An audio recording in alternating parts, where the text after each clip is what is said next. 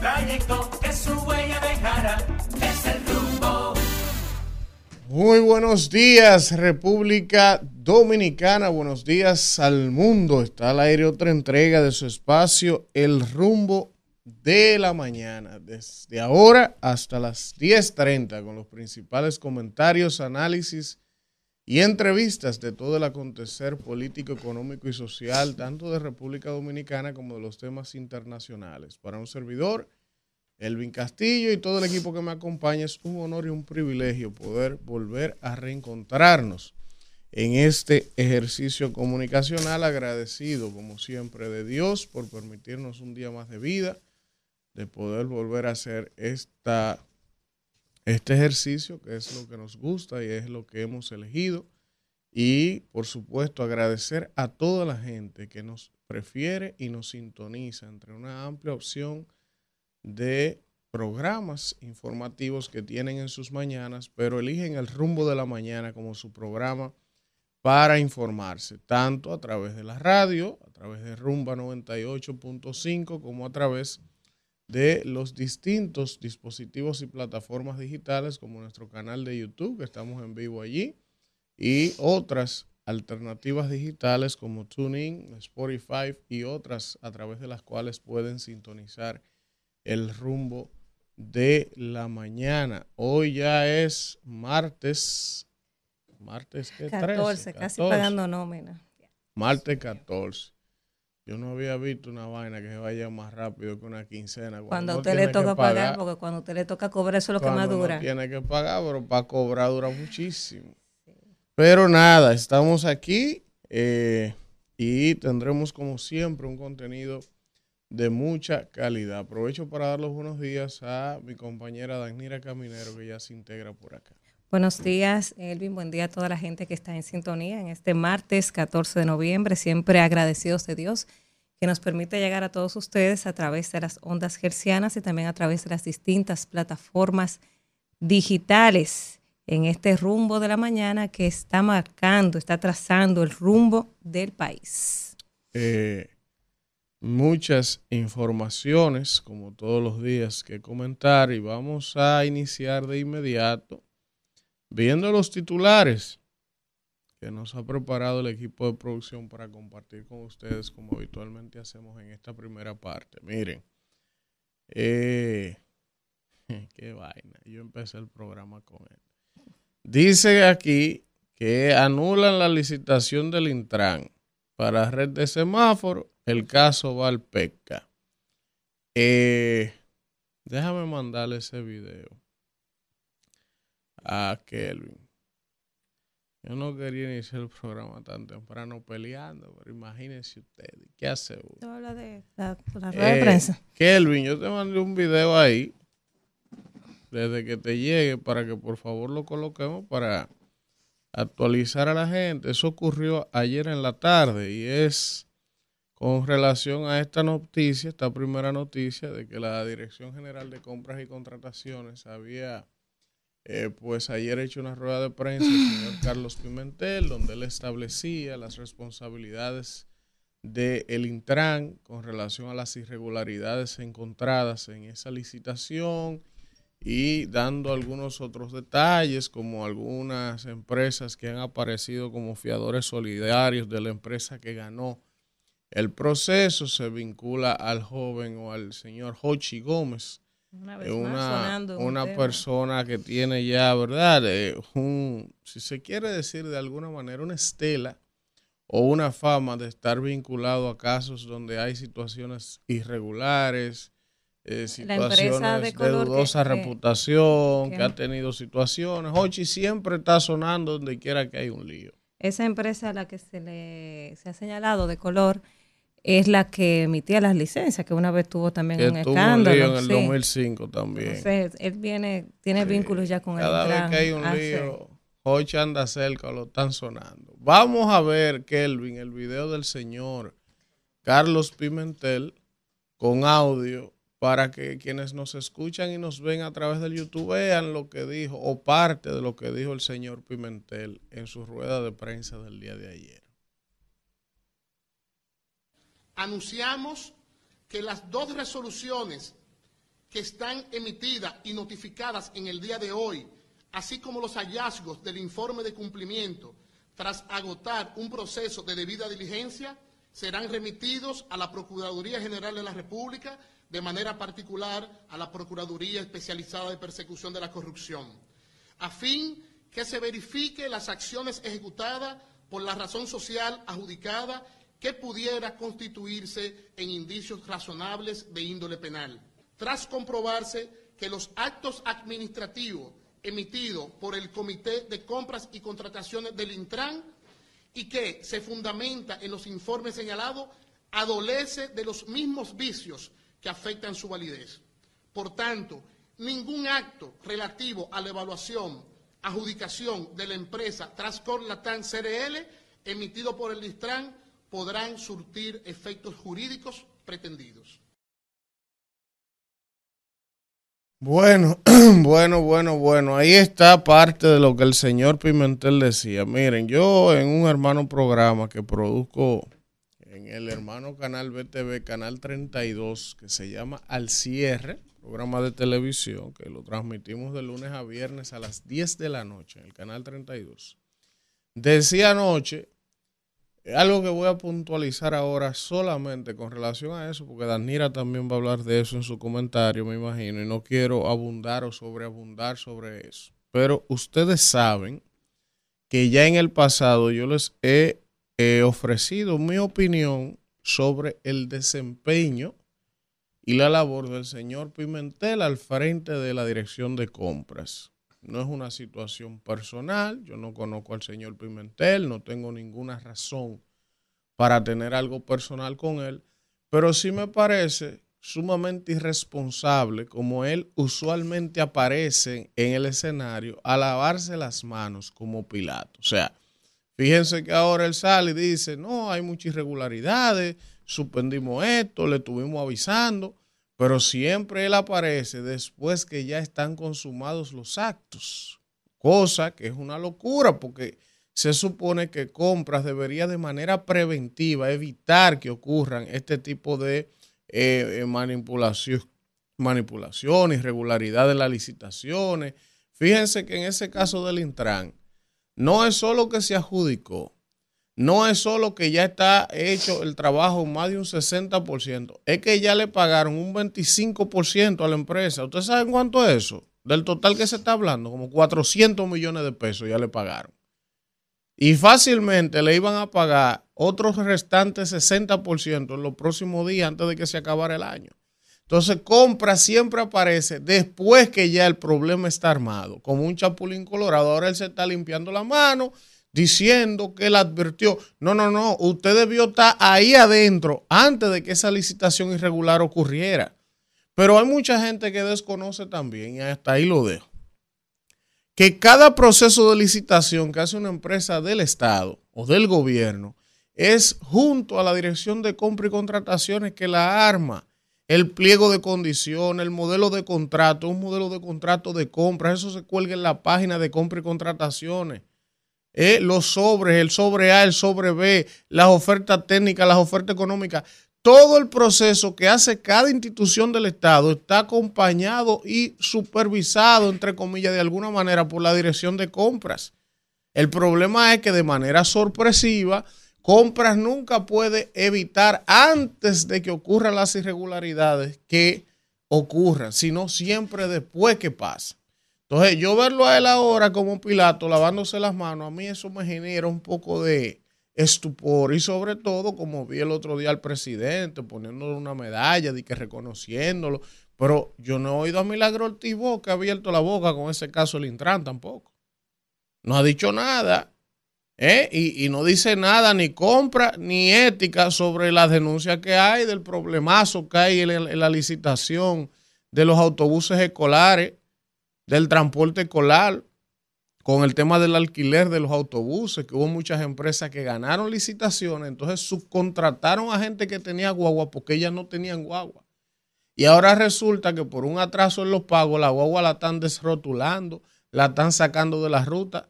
Eh, nadie ha dicho nada de eso. Hay que esperar que explote otro escándalo para que ellos vuelvan y aparezcan como chapulines colorados. Pero está bien. Vamos con los titulares. Miren, dice aquí que el PRM va aliado a 21 partidos en lo municipal y 19 partidos en lo presidencial. Eso lo decía el buen amigo ayer, Sigmund Freud, a propósito de que se cerró el plazo para inscribir las alianzas ayer ante la Junta. Era el viernes, pero por un problema técnico de la plataforma de la Junta no se pudo cerrar el viernes de manera normal y se le dio un plazo hasta ayer, lunes. Entonces ya ayer quedaron selladas las alianzas presidenciales y municipales de los partidos. Luis va a ir en 20 boletas como presidente. La carita de Luis va a aparecer en 20 casillas, ya usted sabe, de 34 que hay. Y eh, en lo municipal va a aparecer los candidatos en 22 casillas. Miren, la alianza opositora pacta en lo municipal en 360 localidades. Eso incluye municipios y distritos municipales. Ramón Antonio Guzmán Peralta, amigo, asumirá este martes como director de la policía que le han dejado lo que encuentra ahí. Eh, un, un, lío, porque esas son de las cosas. A veces, quienes escuchan este programa que simpatizan con el PRM dicen que uno cuestiona todo y que uno ataca mucho al gobierno. Pero yo quiero que alguien me explique a mí. Yo por lo menos no lo recuerdo. Si alguien lo recuerda, eso nunca había me, pasado. que me lo haga saber. Nunca había pasado. O sea, el presidente emite un decreto sustituyendo el director de la policía, ¿verdad? Que de por sí estaba ya un poco atrasado. Ya tenía un mes. Porque la ley lo mandaba a hacerlo antes de una fecha. Perfecto. Él se cogió un mes más. Y cuando él decide sustituir al señor Eduardo Ten como jefe de la policía, resulta que ese decreto que el presidente emitió quitando a Eduardo Ten no fue de acción inmediata, sino que le dio una semana al señor Ten en su función de director de la policía, después que lo quitó, y el señor Ten se ha establecido que después que el decreto salió, en esa semana y pico que se ha esos mantenido. cinco días, eso fue, eso fue el Él miércoles. ahí asignó alma, dio cargo, quitó gente, movió gente, hizo de Pero todo. yo te voy a decir algo, eso es fácil porque usted como nuevo incumbente en la institución simplemente tiene que ver todos los oficios que se emitieron desde una semana para atrás y darle para atrás si no son si no van de acuerdo a sus intereses. Sí, Cuando lo que pasa es que ya a nivel policíaco, No, eso él puede hacerlo. Guzmán Peralta puede hacer sin efecto eso, pero eso genera de entrada problemas entre los oficiales, vaina, No, gente ah. que entiende que ya lo que lo merece, que se lo habían prometido y que no le dio tiempo antes Ah, de bueno, irse. pero entonces yo te voy a decir una cosa. Ahí hubo un mal accionar del presidente y lo decíamos aquí el pasado miércoles. Eso nunca se había visto en la historia de este país. eh, que usted ha- eh, un decreto a un director de la policía eh, con fecha no inmediata, sino eh, A futuro. a futuro. Entonces pasó lo que todo el mundo pensó que iba a pasar este fin de semana. Ahí se hizo de todo en la policía. Pero además yo dije, bueno, cuando viene a ver él quiere hacerle una despedida eh, en sus reuniones de los lunes, como efectivamente fue. Ayer le dieron un reconocimiento a TEN, pero entonces, presidente, no era necesario firmar ese decreto el pasado miércoles. Usted podía ayer en la noche, o sea, usted podía tenerlo listo y hasta decirle, mira, el lunes te, te voy, a, voy a tirar el decreto y y manejarlo así y evitarse ruidos. Entonces ayer le hicieron su despedida, él pudo hacer ese decreto y ayer en la noche ponerlo a circular, que la gente lo conociera, pero No, son de la vaina que uno no entiende, pero está bien. Miren, otro lío. La dirección de compras y contrataciones, que está muy de moda en estos días, mucho sonido, mucho like, mucho view, mucho asunto, suspendió ayer otra licitación de más de mil millones de pesos. Pero oigan, ¿dónde fue esta? Hoy tenemos un invitado aquí que nos va a dar todos los detalles de ese proceso. Fue nada más y nada menos que en la alcaldía de Santiago que encabeza el candidato presidencial del PLD, Abel Martínez. ¿Qué pasó ahí? Bueno, los detalles preliminares que yo tengo sobre el por qué la dirección de compra le suspendió una licitación de más de mil millones de pesos al ayuntamiento de Abel fueron los siguientes.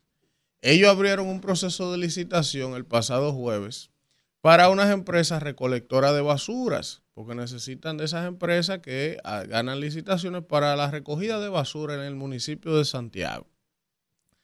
Pues, ¿qué ocurre? Ellos tenían su licitación programada, la arman para el jueves, pero ¿qué pasa? Que ellos abren la licitación el jueves y ya ayer lunes querían tenerla cerrada.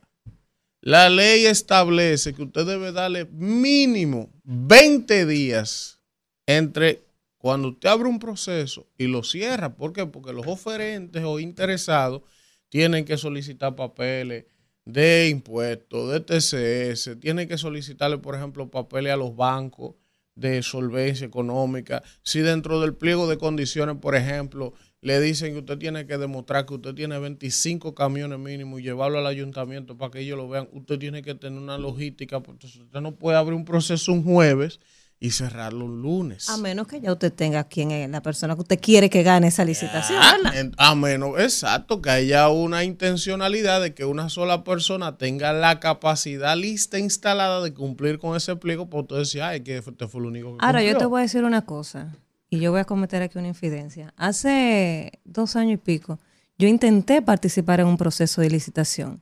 Subieron el proceso en la mañana y en la tarde de que ya había cerrado. Y yo, que conozco a, a Carlos Pimentel, porque coincidimos en un espacio eh, televisivo en un momento de mi vida profesional, yo le escribí a él haciéndole esa denuncia y no me respondió ni nada, o sea, me, me invitó a beber un café, entonces, para unas sí, para otras no. O sea, un proceso que yo intenté participar, que lo subieron en la mañana y en la tarde dije que ya había cerrado, Y eso ocurre con mucha y eso frecuencia. ocurre con mucha frecuencia. Entonces, y hay que cuestionarlo de dónde venga. Ahora, en este caso, ¿qué pasó? Bueno, la licitación del ayuntamiento del amigo Abel Martínez abrió ese proceso el jueves, querían cerrarlo ayer y uno de los oferentes impugnó ante compra y contrataciones diciendo y llevándole la ley, la ley establece que mínimo tienen que ser 20 días. Porque ustedes me van a hacer ese proceso en tres días para que nadie gane. Entonces, compras, evidentemente, a ese oferente impugnar, procedió a suspender esa licitación y hay que volverla a hacer. Ahora va a ver, a, a ver si esto no impacta incluso el tema de la recogida de basura en Santiago, porque sí. no, y hasta, y hasta Sí. el tema, por ejemplo, de la campaña eh, del candidato, porque, eh, o sea, la... la, la- Ya, ya peor no puede estar.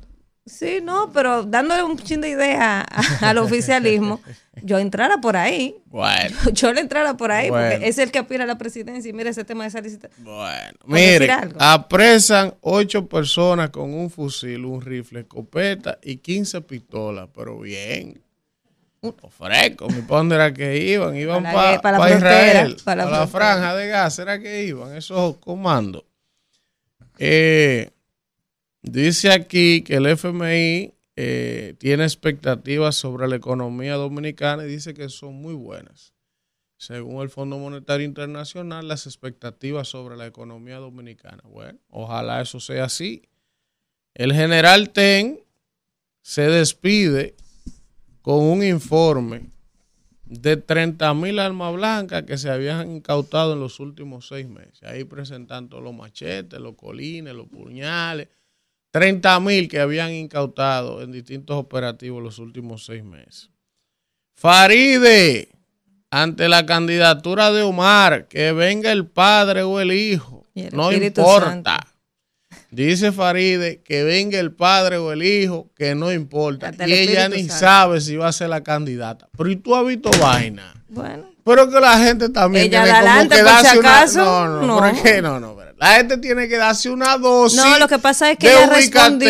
No, porque- no, no. Lo pero que pasa es que la Ajá. gente, inmediatamente Omar hizo esas declaraciones, la gente ha salido a hablar de ella y ha empezado a hacer encuestas con ella. Entonces, como es así, ella Sí, respondió. pero que la gente debería como que de tomarse un té de tilo y de ubicarse.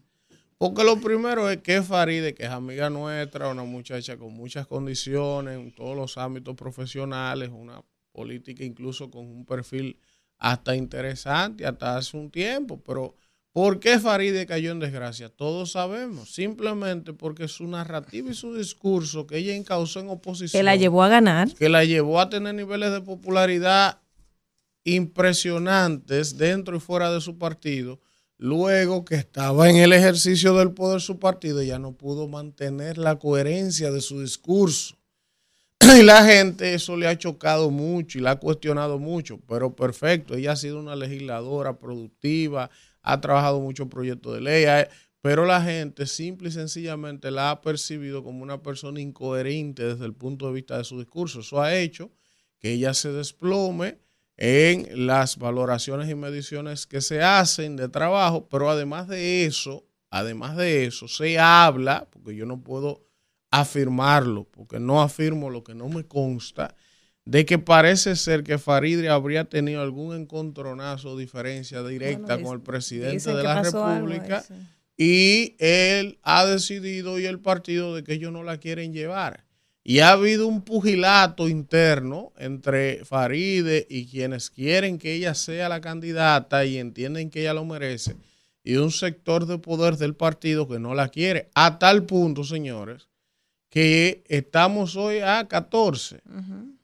El día límite para definir esas candidaturas es el día 20. Sí, sí, sí. Y todavía hoy no se sabe si ella va a ser la candidata o no. Se ha hablado de que, que van a poner a Guillermo Moreno, se ha hablado No, de que- Guillermo Moreno nos midieron o sea, y Guillermo Moreno, mire, hasta usted le gana a Guillermo Moreno. pero- Yo le gano a Pero Guillermo se han Moreno. bailoteado varios Kelvin le gana a. Guillermo Moreno. Se han bailoteado varios nombres y todavía esta es la hora que no se sabe. si que de David Collado, es cierto, eso, que están convenciendo No, a de David Collado. Es una bola. bolas, eso son bolas, porque todo el mundo sabe que David no se va a meter en eso. Porque David no va a exponerse a ir a un proceso electoral para lo que sus enemigos internos y externos potenciales. Aprovechen y lo y lo Pero, ah, acribillen. es una locura. Miren, dice aquí, qué perla esta de este país, coño. Imponen casi 80 mil multas en los primeros seis meses del año por los conductores violar la luz roja. 80 mil multas por violar la luz roja. Hay que ver si están depuradas. Porque usted sabe que aquí había una vieja práctica de que ponían multas Qué medalaganariamente. barbaridad. Ay, Pero claro, claro. Las autoridades no, yo no veo una campaña agresiva de redes, de, de medios para concientizar a la gente de los accidentes, nada. Pero multa para adelante porque se recauda mucho con eso. Cuarto, cuarto, están como las chapeadoras. ¿eh? Oye, ahora. Falta del mercado haitiano presiona la baja ganancia de productores. Residentes de Fula, aquí vivimos del río y ahora no tenemos ingresos. Múdense, No. Múdense porque... ¿Y por qué, hay que, porque hay que vender dentro del río? Yo no entiendo. Yo no entiendo. No me hablen de pelota. Ahorita hacen un bono río. Las estrellas orientales Bono río. vencen a los Uh. leones del escogido. Ah, no quiere que le hablen de pelota. Yo No, ayer lo no escuché. yo sí puedo hablar porque mi equipo ganó tres juegos corridos en los United. Ajá. Claro. ¿Y cuántas posiciones No me avanzaron? importa, pero le ganamos. No eche ese pleito porque usted no tiene que ver con eso. Ustedes le cogido. También van a sufrir por eso. No, pues yo le estaba dando su le cuerda a los ganamos. liceístas el fin de Bueno, semana. le Yo ganamos. que no cuenta para fines de pulibanca. Bueno, ya eso es otra cosa. No pero, cuenta. pero vinimos con la moral arriba. Y hoy le vamos a dar y creo que mañana también vamos a jugar contra el Licey. Sí, sí. Eh, no se mete en pleito Licey y Águila, por favor. Eh, enfóquese que a ustedes le ganaron ayer. Eh, no, ya. Danos seguimiento, parece Ralph. que- parece que el escogido y las águilas están destinados a morir juntos. Nah, sí, en el sótano los dos, porque Claro. estamos los dos en el fondo. No, no, no. En el sótano están ustedes. Y ustedes están, Nosotros y ustedes están tres escalones más para arriba, pero estamos, estamos, ahí. mal, pero no como ustedes. O sea, el- las águilas tienen 5 y 12. Fresco. No, 5 y 13. Ajá, 5 y 13. Claro. Peor todavía. Entonces, entonces, señores. Pero miren, agarrado de Dios y con más fe que un camión de sí, Un evangélico. camión lleno de evangélicos. Usted sabe que las águilas, si no es con sufrimiento, no, no, no llegamos a la final. Es sufriendo que llegamos siempre. Entonces, No, hay que tener fe. Mire la tabla aquí. 5 y 13 las águilas. Oye, eso. Cuando el escogido le lleva tres juegos a las águilas, las águilas deberían matarse. sí, porque el Porque no hay, un escogido. no hay un equipo más malo que ese mío. Pero usted vino este año lleno de orgullo y de fe. ¿Y qué tiene- le pasó? Arrancando el torneo no tiene que tener fe. Pero la realidad se impone. 8 y 12 tiene el escogido. Diablo. Qué barbaridad. Pero nada. Todavía falta juego. Siempre habrá un octubre. Pero ahora, pero estoy escogidita si son llorones. Kimberly, ven, yo- ven yo a darle no- terapia a este hombre que no, no. sabe. Un hombre que fue escogidita, Llorones que ha sido no. escogidita toda su vida, que duró 18 años en ganar. Pero, Sí, líder, lo que pasa es que una cosa es ser fanático y tener esperanza y otra es objetivo. ¿Usted sabe cuántos Mm. juegos van ya? 20 juegos. La temporada regular tiene, es de 50 di- juegos. en el- las Águilas van quedan 18. 30. El problema es que tú tienes que empezar de los 30 juegos que quedan a ganar como 20 de los 30 y que los otros equipos jueguen mal. Los que están arriba de ti. O sea, ni siquiera depende de ti. Así que si usted está soñando con que las águilas se van a levantar de ahí, espere octubre. del año ayer, que ayer un, un oyente le dijo a usted que tiene que quedarse en Brasil, que le cogió, estaba ganando. O sea, que usted el Fucude le cogido. Parece. Pues vaya, vuelva para Brasil, coja su vuelito de nuevo, a No ver si, estaría mal, ¿no? a ver si su equipo vuelve a ganar. Miren. Señores, sí. Eh, antes usted irse al, al contacto, déjeme yo, como a mí me atacaron mucho con ¿Qué esa información, esa le hago el cuento ahorita. Qué barbaridad. Cuando, como a mí me atacaron mucho, hace como dos meses, con esa información que usted me mandó también, no sé si la producción la tiene por ahí, yo creo que no se la mandé, del, del puerto de Cabo Rojo. Miren, yo me caracterizo por ser una persona pragmática, realista, yo no soy aterrizada, no creo en utopía, no, no, no, no, no. yo Está trato bien, de serlo. Eso lo sabía yo. Yo, bueno, usted me Claro, conoce. y- ¿Para y qué me yo- Y invita? hasta yo se la ¿Para mandé. qué yo me invita se la si sabe yo lo había Y visto. le dije, y le dije, mire, usted tenía razón. Sí, eso me y gusta. mira cómo viene a decir. Entonces, sí, sí. ¿Sabe por qué, sabe por qué lo hago?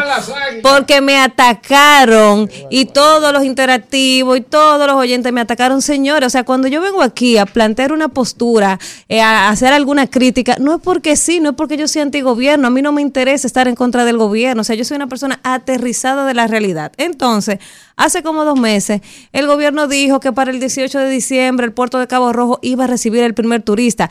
El sentido lógico a ti te indica que eso no va a tener las condiciones.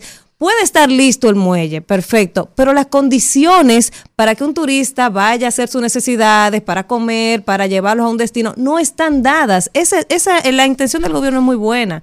Pero esa zona le falta mucho para poder recibir turistas porque no está desarrollada al 100%. Entonces ya el fin de semana tiraron una información de que el muelle no estará listo para diciembre, ni siquiera para recibir turistas. Entonces, ¿cuál es la necesidad? No porque la Es verdad... verdad, lo dijo. lo Yo no, yo lo dije y me atacaron. yo Y el señor de ahí me- me- me atacó. Yo de iluso di que No. sí va a estar listo. Es posible El que esté listo. va a estar listo. Es posible que esté listo, pero no, va a recibir di que, Di que gente. optimista, di que optimista. Eso no es verdad. El no. fin de semana vi esa nota que Ah. sale. No va a estar Me listo. atacó Y yo todo el mundo. Le lo mandé a ella. Digo, mira, tenías razón tú, pero para que no viniera, decímelo aquí. Sí, no tengo que Ah, decirlo. no. Porque me atacaron. Mira, me agarraron todos los interactivos. Y el señor, no, que yo, que lo que yo vivo tirándole al gobierno, que no sé qué. que.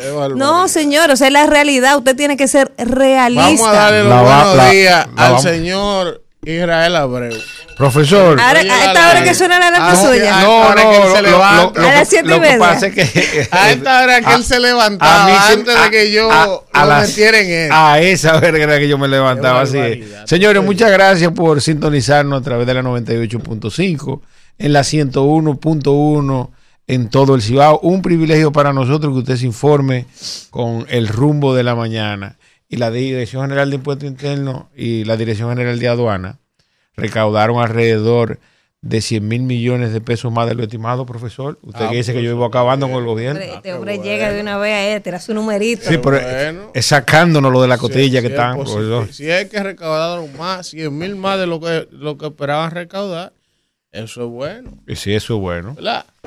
Y algunos amigos pretenden, profesor, que a los regalos que traen los dominicanos de allá. Sí. Ah, eso lograron aquí. Le Ayer me parece. Sí, eso está fuerte, No, profesor. pero le no, lo poco que nos Son traen no lo quieren quitar. A mí A no me trae me nada. trae nada, a mí no me trae pero nada, pero uno siempre tiene un primo en Nueva York. Algo se le pega. Uno No, siempre tiene un tío en Nueva el York. que si le traen, porque Claro. no para uno. Claro, tráeme un relojito, tráeme un Apple Watch. Y la gente, no, porque la Apple Watch te lo pasa, eso no se nota, es el televisor que traen, usted sabe, eso, eso plasma que traen de allá. La gente siempre espera diciembre para que ese primo en Nueva York o ese tío le traiga algo y hasta eso le quieren quitar. Vamos a una pausa y regresamos con más del rumbo de la mañana. Rumbo de la mañana.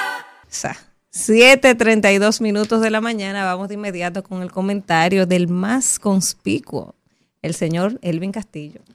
Miren, gracias a Danira Caminero y gracias a toda la gente que nos sintoniza en este rumbo de la mañana. Yo les había dicho ayer que como yo estaba fuera del país cuando finalmente de que ya se consumó por enésima vez la alianza Rescate RD, yo era que me iba a referir a eso, que no he tenido tiempo a referirme a la alianza Rescate RD. Entonces, yo le voy a dar a ustedes mi opinión sobre las expectativas que yo tengo al día de hoy sobre eh, finalmente ya la tan anhelada y eh, cacareada alianza por muchos, eh, temida por otros, odiada por otros, porque así es la vida.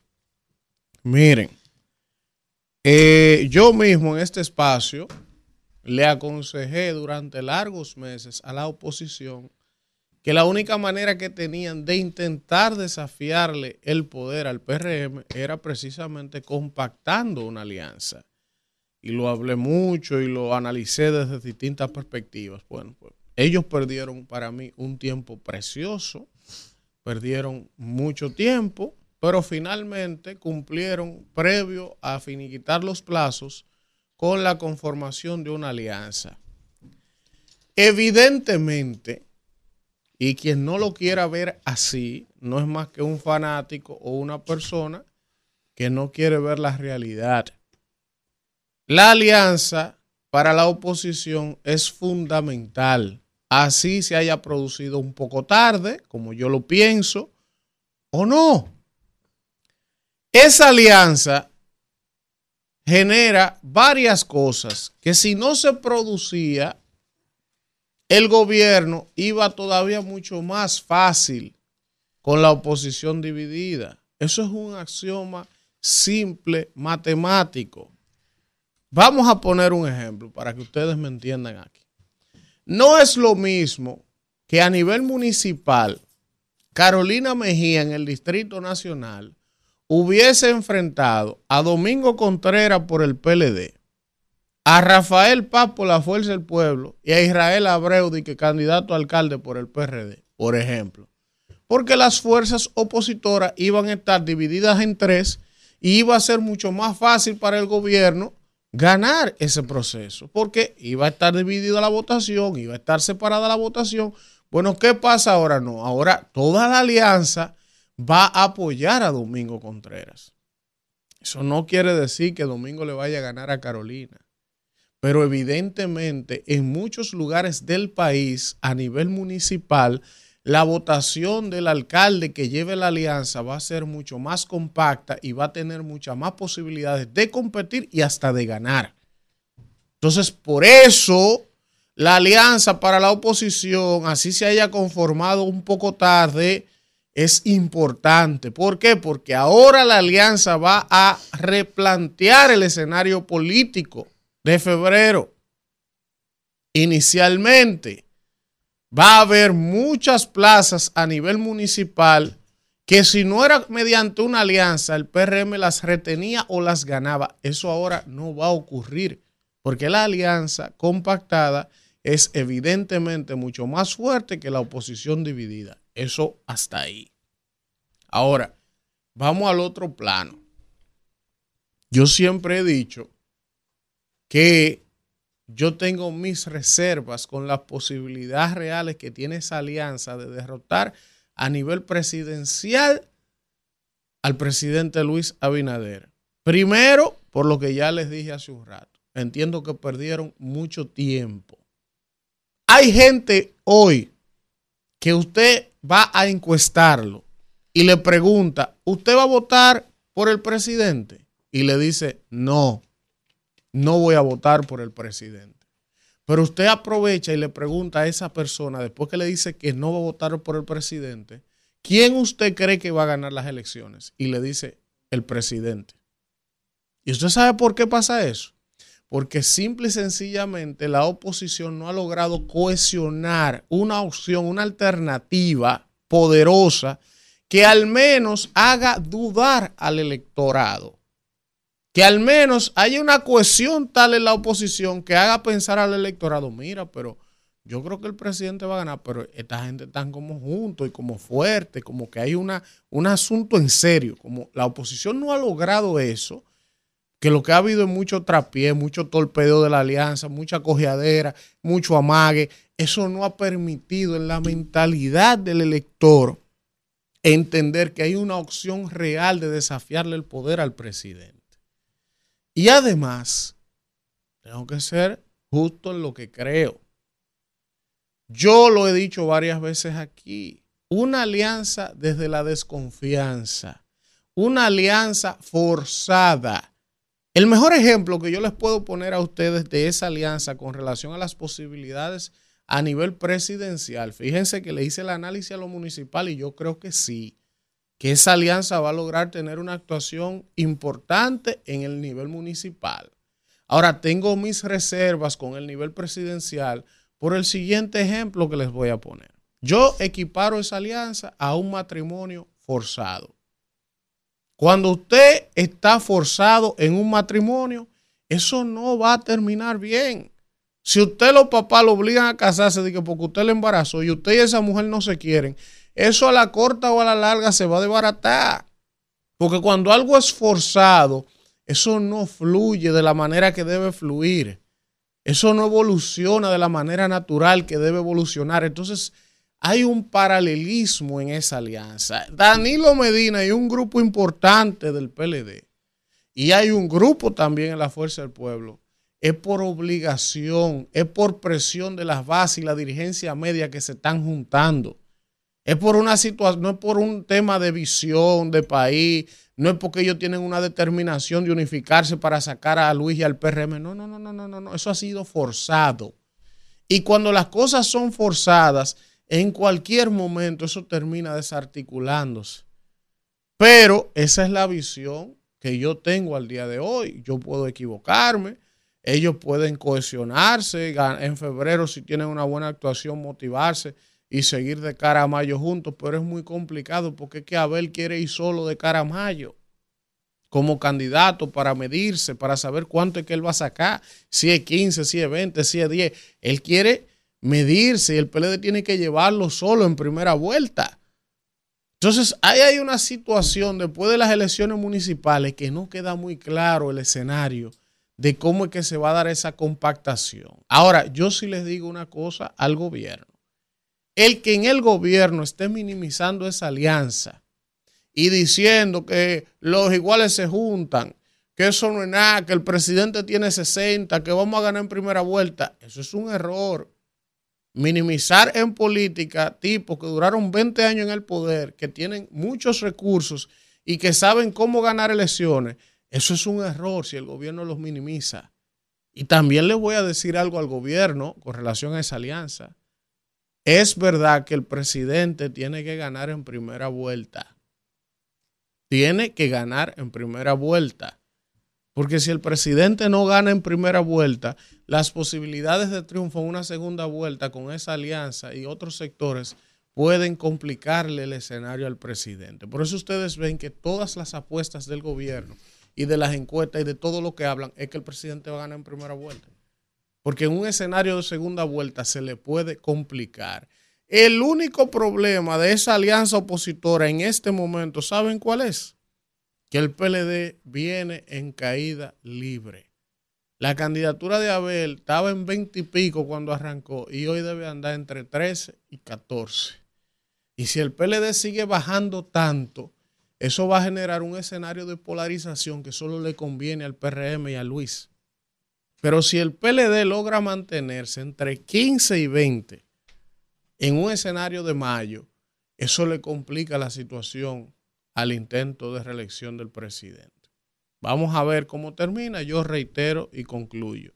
En el aspecto municipal, yo estoy convencido que la alianza puede tener una actuación destacada y mucho mejor que si hubiesen ido separados. Eso es axiomático. Ahora, a nivel presidencial, todavía hay unos escollos que hay que sortear, unas situaciones que, por ejemplo, después de febrero, no venga Danilo y diga, pero ve, el PLD cogió más alcalde que la fuerza, entonces por eso que nosotros tenemos que encabezar esto y que se arme un desbarajuste después de febrero. O sea, yo con relación a Danilo y la forma en la que se maneja, tengo mis reservas de cara a las posibilidades reales de esa alianza. Hasta ahí lo dejo. Bueno, regresamos, regresamos en este rumbo de la mañana cuando son las 7 y 44 minutos de la mañana y Profesor, vamos. Déjame, sí. de- déjame interrumpir, profesor. Hoy celebramos el Día Internacional de la Diabetes. Una enfermedad que está causando y ha causado grandes estragos en la sociedad mundial. Sobre todo porque es una enfermedad silente. Sí, y la gente, la gente le tiene mucho temor al cáncer, pero la diabetes es mucho más peligrosa que el cáncer. Yo en algún momento tuve, por, por el exceso de peso, no, profesor, que todavía me queda algo que tengo que mejorar. Pero definitivamente una enfermedad sumamente peligrosa que afecta a todos los órganos del cuerpo. Y por eso en el día de hoy me combiné esta corbata azul que llevo en mi pecho junto con mi pañuelo, porque es el color que simboliza la enfermedad de la diabetes. Así que, señores, a comer sano. Eso del picapollo en alguna medida es relativamente cierto. Hagan ejercicio. Hagan ejercicio. Sí, tú sabes que una de las mejores eh, eh, prácticas para combatir la diabetes es caminar, eh, correr, salir a trotar. Eso ayuda muchísimo a las personas diabéticas, le baja los valores rapidísimo. Y en el país hay una cantidad importante de diabéticos. Eh, Salud Pública ha estado haciendo eh, mensual o cada dos meses, no recuerdo exactamente con qué periodicidad, pero hacen unos, eh, unos operativos provinciales donde hacen un levantamiento de cuántos diabéticos hay, cuántos hipertensos y tenemos una población enferma. Tenemos, Mira, tú, tú sabes que casualmente el tema de la diabetes es directamente proporcional a la condición económica en la que se encuentra un país.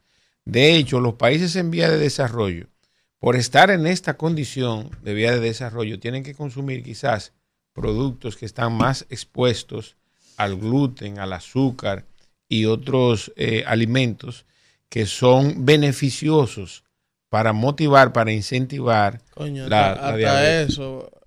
Increíble. Todo, para joder Eh, los pobres. el pobre Todo tiene el pobre, la, el pobre la pero yo, yo hablaba la La semana dice pasada, de que, que el dinero no da felicidad, pero la compra. es, es que el pobre va forzado. Nosotros los pobres, profesor. 8 onzas de salmón cuesta un dinero, Coño, profesor. profesor, está comiendo de que corte de carne, Eso- esa rúcula. Es más caro que el diablo la rúcula. Es. es más caro que el diablo, una vaina de rúcula, coño. Este, el El- pobre yo, yo decía el viernes pasado de un proyecto muy bonito tres- que tiene tres la FAO. tres hebritas que de- tiene de la rúcula FAO cuesta con, 500 pesos. ti- tiene la FAO con. INAIPI, que ellos van, tienen unos huertos, eh, los INAIPI, donde se cosechan los- los alimentos, los frutos que se van a comer, algo muy bonito que están haciendo para enseñarle también a los niños la importancia de comer saludable, el amor por las verduras. Y eso hay que replicarlo en todo el país. Es un modelo que están haciendo en villas agrícolas. pero- Esto, esto es un país panadero hasta la muerte. ah, no, yo soy, yo soy de Esto es esa. pan, Pan, con chocolate. Pan, pan, pan, pan, pan. Y todos esos panes con bromato. Toda esa Todo eso químico, Toda esa vaina que tú has visto como que los panaderos hacen los panes. Eso es verdad. Unos morenos sudados se tiran la harina aquí, mira. La espalda.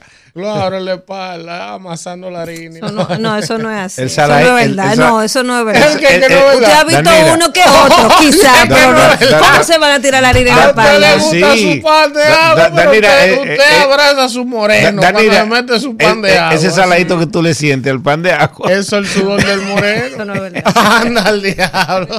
Ah, pero no le ya cree que eso es una panadería industrial, es con guantes. y Los que yo compro, sí. No, no, Los que no, yo compro no son de la déjame- panadería deja- del Déjame barrio. decirte que el 70% del pan que se produce en República Dominicana. Es con los morenos No, no, no, no, lo, lo, lo, lo producen eh, micro y pequeñas empresas. No, porque yo, por ejemplo, yo lo compro en el supermercado. No, no, yo lo compro en el supermercado, humildemente, yo lo compro en el supermercado. Y en el supermercado los preparan ahí mismo, porque uno ve, uno ve el horno. Yo no voy ahí, no. Vamos con la gente.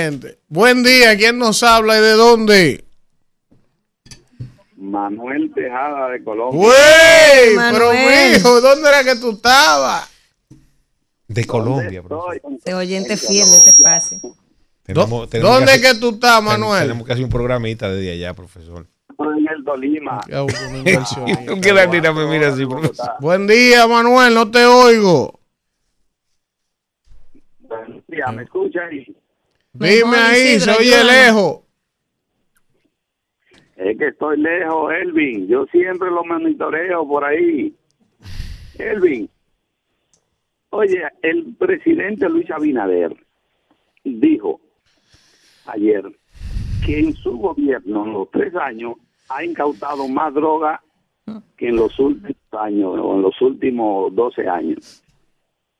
Y yo me di a la tarea de buscar en el INACIP, en la Procuraduría, en la DNCD, todas las estadísticas. Y le faltan a él. Él dijo que ha incautado 103 toneladas. Y eso es mentira. Ha incautado 91 toneladas. Y del 2012 al 2020 se incautaron 100 toneladas. O sea, 9 toneladas más que el PRM. Pero él está maquillando la cifra para decir que ha hecho más que los últimos gobiernos, para tirarle, echarle vaina a Danilo, que se deje de estar de mentiroso. Bueno, eh, Yo no sé para qué cogen no ese sé. tema. Ese tema- Tantos temas yo lo que he hay. dicho. Tantos Ese temas. tema de droga y narcotráfico en campaña a nadie le conviene. Yo no entiendo la necesidad de estar jodiendo con ese tema, porque el que tiene techo de cristal de todos los partidos no debería joder con eso. Pero ¿por qué la conveniencia o no del tema? Buen día, ¿quién nos habla y de dónde? No, pues ya yo le dije. Buenos días. Porque Buenos tiene techo días. no puede estar tirando piedra para arriba. ¿Quién nos habla y de dónde? Habla Luis Pérez de Patterson, New Jersey. Adelante, Luis, desde Patterson, New Jersey.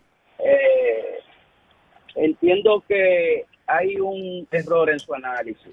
A ver. Usted, usted ponía el ejemplo de cuando los padres obligan a una pareja a casarse, que al final ese matrimonio se convierte en un fracaso. Y eso es cierto. Ahora, ¿qué sucede cuando es la pareja que hace entender a los padres de que ellos se quieren y deben de casarse?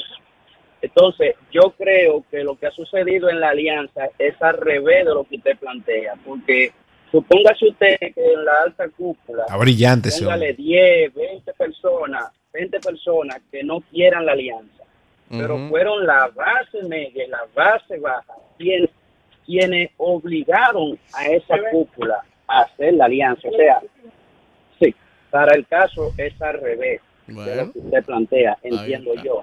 No, no, y es válida eh, la observación. Yo lo que sigo teniendo mi reserva porque aunque sea un sentimiento de la dirigencia media y ha presionado hacia arriba, como en efecto usted plantea, porque así fue que ocurrió, sigue habiendo personas con mucho poder de decisión ahí en las que yo no confío. Por eso soy yo. Yo- Esa es mi opinión, no, no tiene que ser así. O sea, ahí hay gente que mientras respire no va a permitir que, se me, que se me está, sea se me está pareciendo Bad Bunny usted, profesor. Usted Buen no día. confía. ¿Quién nos habla y de dónde? Buenos días, buenos días, Elvin. Hola. Sí, ¿me escucha? Sí, adelante. Sí, eh, yo llamo para saber algo, eh, si, dónde hay un, un problemito, que cuando yo eh, eh, opiné, cuando comenzó el problema de, de- del Intran, que tú dijiste, eh, o sea, cuando comenzó los rumores, tú las simples rumores, tú quizás te, que se te como pone un paño tibio para que como que se soltara el tema y mira, sin embargo, todo lo que se ha destapado. Entonces, después yo cuando veo la situación y la de Manuel, que yo siempre supe que Manuel siempre tenía su dirigencia, porque mira qué coincidencia que Manuel lo cambian por un PRMista que Jonathan que se va caliente con la gente de Manuel Jiménez. Mira todo como coincidió y como yo siempre le daba su piña a Manuel ahí. Evidentemente él usó este medio como un trampolín. Yo tengo casi dos años que vamos a tener nosotros de fundado en este medio. Entonces, que yo difiera con una gente, no veo dónde está el problema. O tú me dices si hay un problema. ¿Tú ves algún problema ahí en, en Feri? ¿En? No. No, claro que Manuel, no. Eres hermano de todos nosotros. Manuel, Manuel, Amigo hermano y de hermano, nosotros claro. y todo sigue normal. Eso no tiene nada que ver con eso. La gente sí es Buen día. ¿Quién nos habla y de dónde? Buen día, equipo. Alfredo Zapata de ese lado. Adelante, Alfredo. Bueno, eh, excelente comentario. Yo también, humildemente, pienso que se duró mucho para realizar el acuerdo, pero como ya habían dicho los dos líderes de estos partidos, que era una alianza complicada porque a la misma vez eran competidores a nivel presidencial, pero eh, la alianza va, es lo importante, y la alianza está compacta. y en, y, en el nivel presidencial, el que clasifique va a ser apoyado. Otra cosa, para terminar, Elmer. Eh, ¿Cómo yo daría un mensaje a los, a los mudos para que vayan al Congreso y, y busquen a Omar Fernández? Porque él está poniendo a hablar a los mudos. No Como él está poniendo a hablar a los mudos, él puede ayudar a otras personas que tengan esa capacidad. La gente es terrible. Ahora le han hecho unos videitos a Faride porque Faride no pega uno. Dije que Omar tiene el poder, el suprapoder de hacer hablar a los mudos. Que desde que Omar salió, Faride arrancó. Vamos a darle los buenos días a la señora Kimberly Tavera y al señor Mea Pablo Luz de Yaguate. Buenos Él se días, acuesta señor. tarde jodiendo en las redes, viendo mujeres y vaina. No, llega esta tuiteando hora, y reposteando, Llega a esta trabajando. hora, Trabajando. llega a esta hora, Trabajando. resacado. No, jamás trabajando. Buen día, Buenos Kimberly. días para todos los que van caminos hacia su trabajo, a llevar a los niños al colegio, a los niños también, que ayer me reclamaron. Tú no estás saludando a los niños, a los niños también, y a todos los padres de familia que como cada día se levantan tempranito a buscar el pan del día a día. Señores, ustedes no pueden ver que Faride diga nada. De una vez ustedes salen. Yo he dicho una y Es que nos tiene no acostumbrado al silencio los últimos tres no años. Que Faride tiene una capacidad Pero ella déjela. misma para meterse en unos líos. No, Mira pero déjela tranquila, Que venga el padre o venga el hijo. Pero mija, tú no eres candidata y tú, tú, tú tienes calidad para estar que, que venga uno, venga otro. Preocúpate primero por echar tu lío adentro para que te elijan a ti y después tú te Ella va a embrujas ser afuera. candidata, ella va a ser candidata al PRM. Ay, ¿por qué el no lo PRM dicen? tiene una deuda ¿Por qué no lo dicen? Y tiene que No. pagar Pero esa ¿por qué hay deuda. que esperar a última hora esta Bueno, incertidumbre, esta- este esas son- desasosiego? Esas son decisiones importantes y el PRM, como usted vio ahí, esa, esa boleta electoral son 23 Importante. alianzas. y Entonces tú me 19 vas a decir a mí, no me O sea, el. PRM tiene mucho. No me provoque. El tiempo de la gente. No me provoque, entonces tú me vas a decir a mí que para el PRM es más importante volver a poner a Junior Santos en los Alcarrizos y dejar a Faride para la Chu. No, no. ¿quién Ah. Vamos con la gente. No, y le, le están retando. no le, no, le- le están retando tiempo de Usted su no sabe campaña. si es una estrategia. Sí, una estrategia. ¿Estrategia qué, genial, genial la estrategia para que Omar gane. Deja a Faride tranquila, señor. En el capítulo 10, versículo 17 de Proverbio, en el versículo del día dice lo siguiente. Oye lo que dice aquí. Di que Babún está tranquilo. Ya hablaron. Ahora. El que presta atención a la corrección va por el camino de la vida. El que la rechaza se extravía. Ese es un proverbio. Déjame decirle algo. Pro- ¿Probó la vitamina, profesor? El tiempo Me la bebí ahora mismo. Siga, va- vamos con la gente. Venimos. Y Carlito Pollo. No, ese tipo. Buen día. ¿Quién nos habla y de dónde? Ambión y Grullón, Domingo Norte. Adelante. Mira, por ¿y por qué Faride se expresa así, de esa forma, como a lo personal? Ella se fue muy sentimental ahí. ¿Qué le pasó? Pero entienden que Faride está bajo mucha presión y emociones. Las mujeres no se pueden acorralar mucho. Esa mujer, la hormona, la presión, el estrés. Además, Faride de por si ustedes saben que es contestataria. Esa es su personalidad. Pero esa rabia de cargarla con sus compañeros que la tienen ahí toqueada. Eso Buen día. quieren. Eso es lo que Sí, ustedes buen- quieren, buen día. dividirnos. ¿Quién nos habla y de dónde?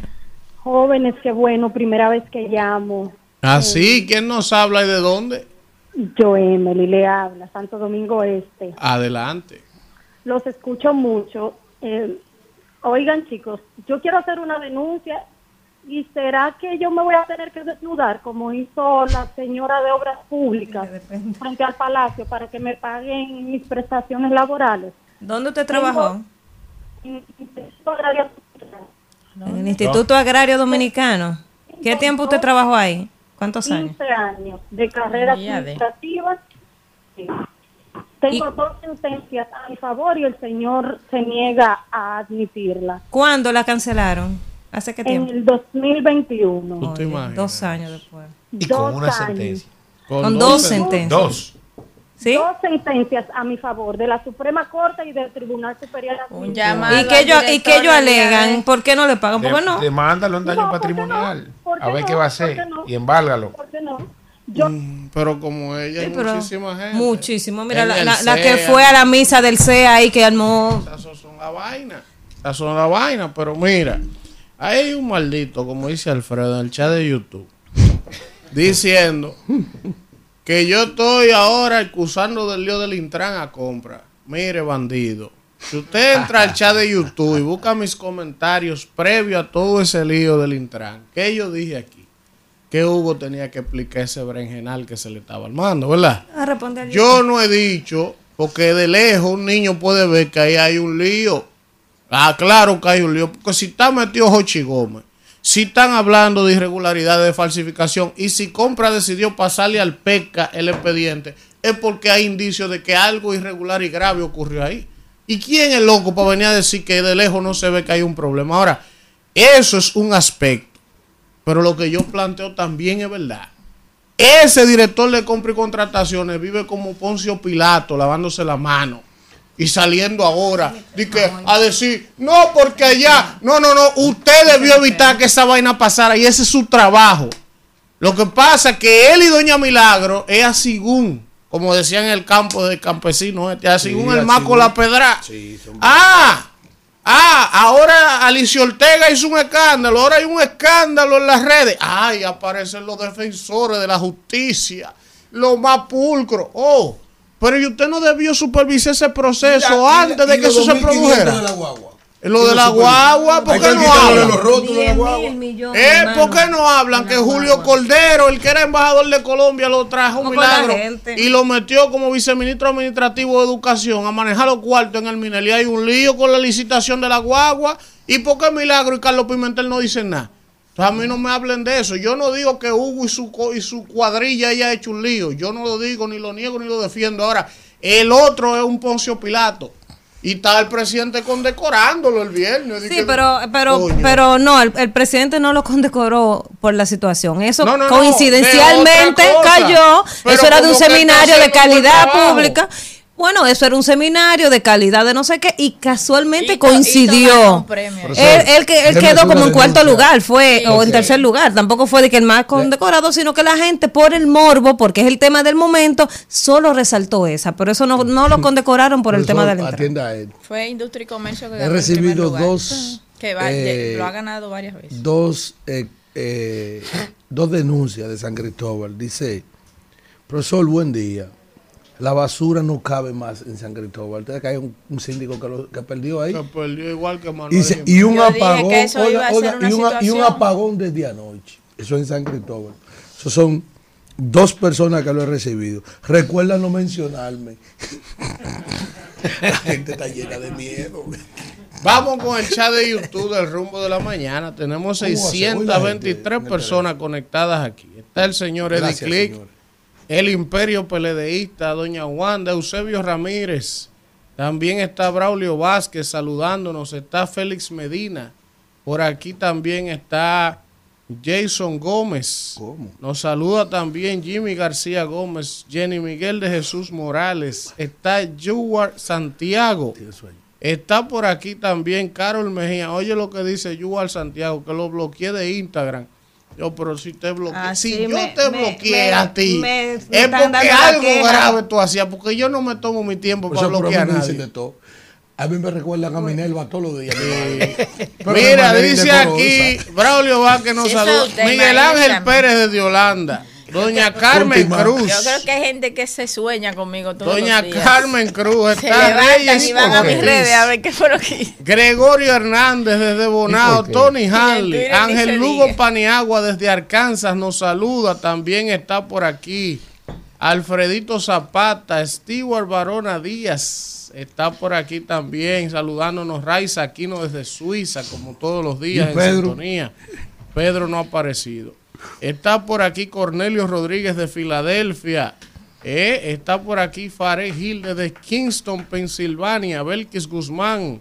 Orlando Reyes nos saluda. Rafael Reyes de Nueva York. Ángel Valdés desde el Almirante. Gracias, gracias Ramón Brito de Carolina del Norte. Manuel Tejada Gómez que nos acaba de llamar hace un rato desde Colombia. Dice él que a él que lo salude Danira.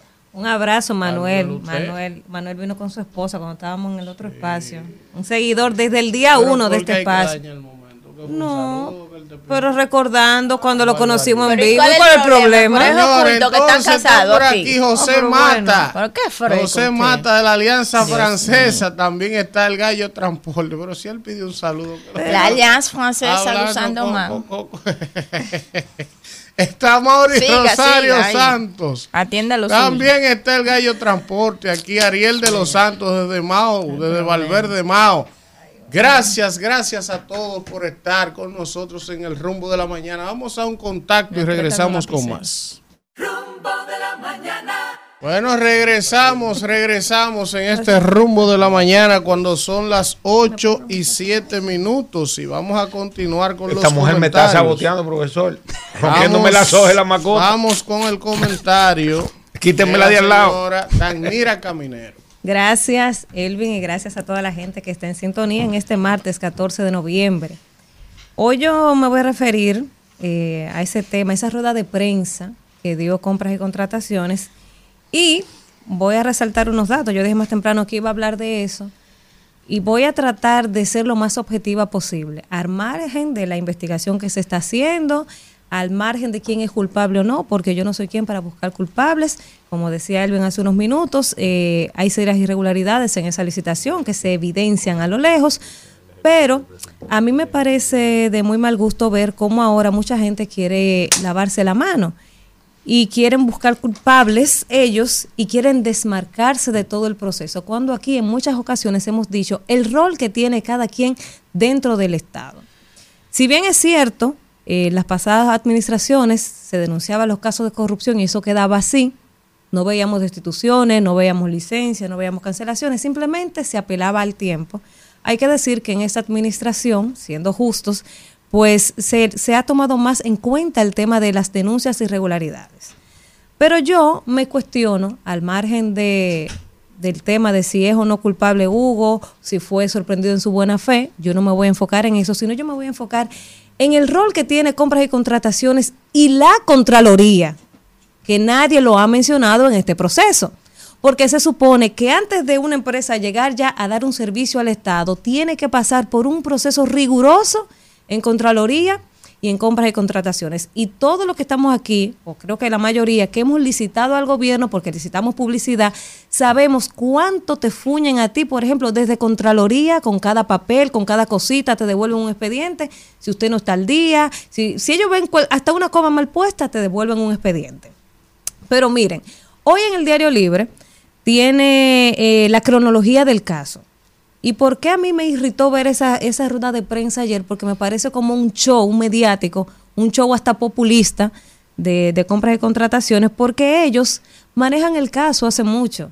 Y cuando usted ve la cronología, por ejemplo, dice que el 11 de abril de este 2023, Transcor Latam y el Consorcio de Seguridad Sostenible presentan la oferta y resultan adjudicadas. Eso fue el 13 de abril. El 19 de junio del 2023, Transcorp y el, Intran firman ese contrato para ejecutarle su proceso que ganaron. El 6 de julio, oigan, el 6 de julio, Compras y Contrataciones notifica al Intran las denuncias presentadas por Transcorp LP, o sea, la empresa eh, que es como la matriz, la que está en Nashville, ellos notifican que no tienen nada que ver con Transcorp Latam y entonces eso fue el 6 de julio. Y el 30 de octubre, oigan, desde el 6 de julio, que vino Transcorp LP a notificar a compras, hasta el 30 de octubre, ahí es que actúa compras y contrataciones, que suspende de oficio los efectos del referido contrato. O sea, de julio al 30 de octubre, ¿qué pasó? Cosa ahí, perdón, que compra no tiene facultad jurídica para, Para, suspender, ese- no tiene. No tiene, ¿verdad? Entonces, desde julio a octubre, ¿qué pasó? Ah, bueno, en octubre empezó el show mediático, salió un programa de, de investigación, hizo un reportaje y compras y contrataciones se montó en esa ola. Porque se supone que compras y contrataciones debe ser una institución preventiva. Entonces, mi cuestionante es, ¿cuántos casos como estos hay actualmente en el Estado Dominicano? cuántas licitaciones con irregularidades hay y que no han trascendido a la opinión pública y que por ende compras y contrataciones no está actuando. ¿Dónde está la Contraloría? Que también debe fiscalizar el proceso, porque aquí todo el mundo ha querido atacar al Intran. Yo no estoy esculpando a nadie, pero aquí hay que cuestionarlo todo porque ahora queremos venir a hacer una rueda de prensa y somos los más serios y somos los paladines de la justicia y vamos a mandar al, PEPA, al PECA para que investigue, pero se supone que el accionar suyo debe ser preventivo y no reaccionar a, a un escándalo mediático, porque cuando ellos vinieron a reaccionar, o sea, ya se le había desembolsado a esa, a esa empresa un 25%, casi 400 millones de pesos. Sea, el Estado ahí está perdiendo. Y como esta, ¿cuántas irregularidades hay? Señores, el Estado es grandísimo. Todos los días aquí se licita. Entonces, al final, estamos pagando instituciones, funcionarios que no están haciendo su trabajo. Estamos pagando una nómina en la Dirección General de Compras y Contrataciones y en la Contraloría que no están haciendo su trabajo porque ellos deben prevenir hechos como este. Yo me cuestiono cuántas veces, cuántas licitaciones hay actualmente en el Estado que tienen serias irregularidades, pero como eso no ha trascendido a los medios, pasan sin pena de gloria. Y este no es el caso más grande de, de- de una licitación amañada o con, con du- dudosas cuestionantes. Este no es el más grande. Yo me pregunto, ¿qué dijo compras y contrataciones, por ejemplo, con esas licitaciones del Ministerio de Educación que aquí denuncié yo, también denunció Alfredo, con el tema de los autobuses, cerca de 10 mil millones de pesos? ¿Qué dijo compras y contrataciones al respecto? Yo no recuerdo que haya dicho nada. No, y Milagro, ¿no? Porque Milagro tiene interés ahí y, y eso lo sabemos. Pero ¿qué ha dicho? O sea, en, en- en educación, aquí se han denunciado muchísimas irregularidades en licitaciones y yo no he visto la primera rueda de prensa de compras y contrataciones externando alguna opinión o haciendo una recomendación. No lo han hecho.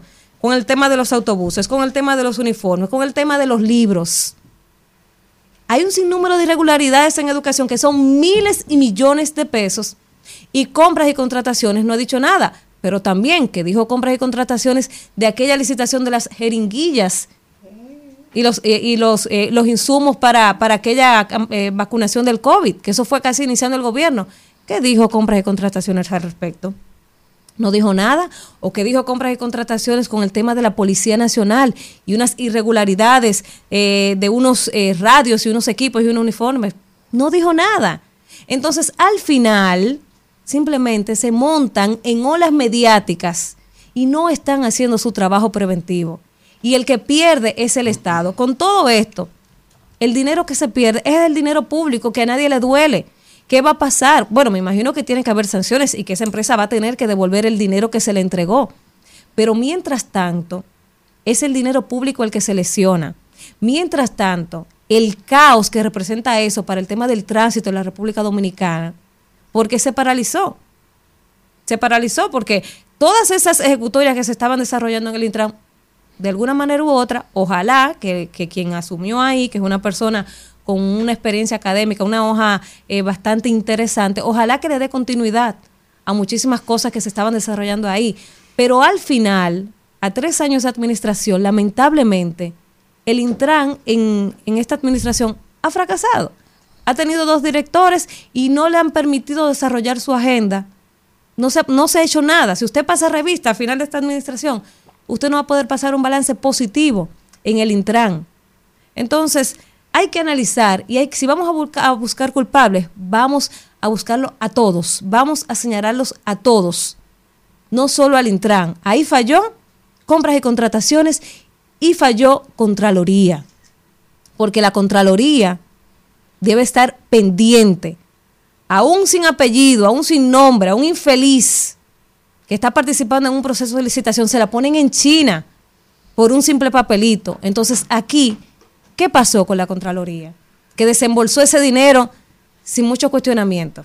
Entonces son muchas cosas que hay que verlas de manera holística y no quedarse solo en una. Y yo espero que el Ministerio Público, como ha actuado en todos los casos y como esa justicia independiente, que haga lo que tenga que hacer y que empiece los allanamientos y que empiece la medida de coerción al que sea culpable. No estoy diciendo que haya un culpable o no, yo no sé, que hagan sus investigaciones, pero como el Ministerio Público nos tiene acostumbrados a hacer sus allanamientos, entonces esperamos que en los próximos días ellos continúen con ese accionar que tienen. Y algo que a mí me llamó la atención, para terminar mi comentario, eh, con, con la nombración, eh, con el nombramiento de la persona que va a estar ahí interino en, en el Intran, eh, y que pienso que si el presidente se reelige, me preocupa porque veo como que el gobierno, el presidente no tiene muchas opciones, no tiene gente de confianza, no tiene gente preparada, porque existe, y veo que es repetitivo, una duplicidad de funciones. La gente que él tiene que está preparada la pone a hacer otra función. Por ejemplo, este Jean Luis está en Portuaria y está en, en RD Vial. Este joven que ahora fue nombrado ahí en el Intran es un- es- está en el 911. Y me imagino que él le dio esa responsabilidad cinco- por, cinco por sus competencias. Y la vicepresidenta ni hablar de ella, que, que tiene muchísimas responsabilidades a su cargo. Entonces, ¿qué me indica eso? que el presidente no tiene gente de confianza, que el presidente no tiene gente preparada. Entonces, si Abinader gana en el 2024 de nuevo, vamos a tener que chuparnos a estos malos funcionarios que venimos criticando durante tres años. A mí eso me preocupa. De que tengamos que tener gente, funcionarios, jugando dos roles, porque al parecer el presidente no tiene gente de confianza ni gente preparada para asumir las riendas del Estado que vayan eh, eh, con él. Eso por lo menos es lo que yo analizo al ver que está, es, es muy recurrente al ver que una persona que está en una institución la ponen en otra y la, y la ponen ahí a hacer dos funciones a la vez que al final eso degenera en un agotamiento eh, porque tiene que estar atendiendo dos cartones y se le pueden pasar algunas cosas. Hasta ahí lo dejo, Isidro. Rumbo de la mañana. Regresamos en este rumbo de la mañana cuando son las 8 y 20 y vamos a continuar con el comentario del madrileño del rumbo de la mañana. Ese hombre dura más días en Madrid que aquí. Víctor Villanueva. Bueno, bueno, bueno, saludando desde Madrid a toda nuestra audiencia, a mis compañeros en cabina y a todas las personas que están en sintonía con este espacio El Rumbo a la Mañana, que seguimos trazando la pauta, como siempre digo, en todo el acontecer de lo nacional e internacional en nuestro país. Y bueno, la semana va afianzando un tono muy político y creo que, aunque ayer analizaba, eh, hacía algunos planteamientos de cara a lo que ha significado esta alianza del bloque de la oposición en la República Dominicana de cara al proceso, a los procesos electorales que están planteados tanto para febrero como para el mes de mayo próximo. Hay sin duda que eh, uno de los puntos más eh, relevantes de esta firma, de esta alianza, ha sido lo que se ha dilucidado en el Distrito Nacional, que eh, con la conformación de la boleta por parte de Omar Fernández para la senaduría del Distrito Nacional y de Domingo Contreras para la alcaldía del Distrito Nacional, esto ha significado y ha eh, marcado una especie de terremoto, movimiento telúrico de amplias implicaciones para el oficialismo que actualmente domina la plaza del Distrito Nacional y que esto va a significar entonces un punto de tensión a lo largo de este proceso o estos procesos electorales que vienen. Y está el hecho claro de que como justamente hace un año yo señalaba que Omar Fernández se, ha convertido en un fenómeno político de la capital de la República Dominicana porque a mérito propio, a una agenda política activa, personal, institucional, eh, a su propio sello, ha logrado afianzar una, eh, un posicionamiento bastante envidiable en términos de lo competitivo que se ha hecho en, eh, en esta dileta plaza que todos los partidos, sobre todo la, la requieren, la codician, porque tiene un simbolismo político, pero a la vez de alta relevancia que eh, genera eh, la dimensión de una plaza electoral como el Distrito Nacional. Pero en este caso, Omar Fernández ha logrado afianzar a sello propio por encima de la mayoría o de todos los dirigentes, a excepción de Carolina Mejía, eh, ha logrado afianzar eh, un liderazgo que nadie en la fuerza del pueblo actualmente contaba con esa aceptación. Lo mismo por Domingo Contreras en términos de lo que significa para la alcaldía del Distrito Nacional, para lo que significa tener al mejor municipalista que tiene eh, la República Dominicana y sobre todo en agenda político-electoral activa. Es uno de los principales postes estandartes, referencias de lo que necesita la ciudad de Santo Domingo, que ha estado en manos de alcaldías que se han limitado a la franja sur de la ciudad de Santo Domingo o al financiamiento de los, eh, del, del Banco de Reservas o de algunos ministerios para poder hacer algo, que no esté mal que tengan cooperación entre instituciones, pero en este caso eh, eh, languidece un verdadero sello por parte de gestión municipal o de resolver los grandes problemas que tiene la ciudad de Santo Domingo y que ha sido muy escasa la apuesta en transformación, lo que han hecho las distintas gestiones del PRM en la alcaldía del Distrito Nacional.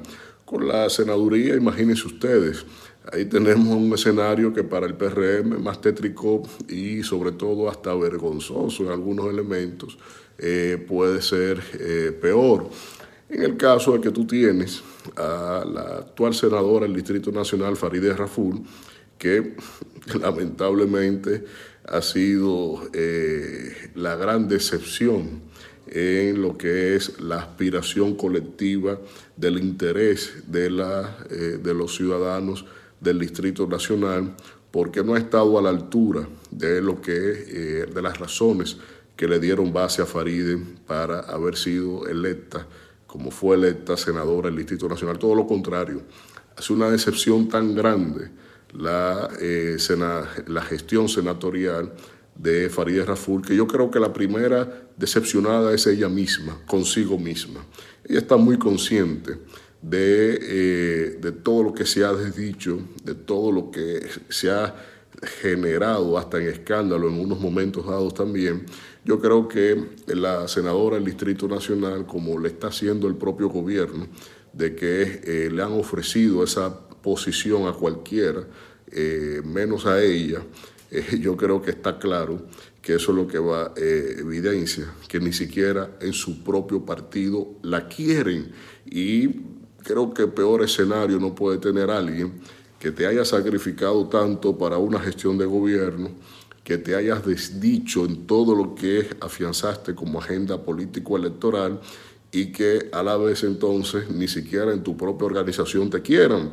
Por lo tanto, por eso y otras razones, pero indistintamente a lo que también Omar Fernández ha expuesto de cara a lo que ha sido su experiencia como diputado de la circunscripción 1 del Distrito Nacional y lo que ha significado su accionar eh, eh, en términos públicos, políticos, creo que es una gran plataforma referencial para su persona en términos de lo que Omar Fernández va a afianzar como eh, opción senatorial para el Distrito Nacional. Aquí se crecen muchas cosas con una opción electoral como Omar Fernández, una posición tan política como esta. Y es el caso de que la juventud eh, en términos políticos, partidarios y electorales eh, realmente tiene un protagonismo latente en el Distrito Nacional y esto es muy importante de cara en el devenir, porque Omar es desde el presente el futuro de lo que significa también la acción política, partidaria y electoral.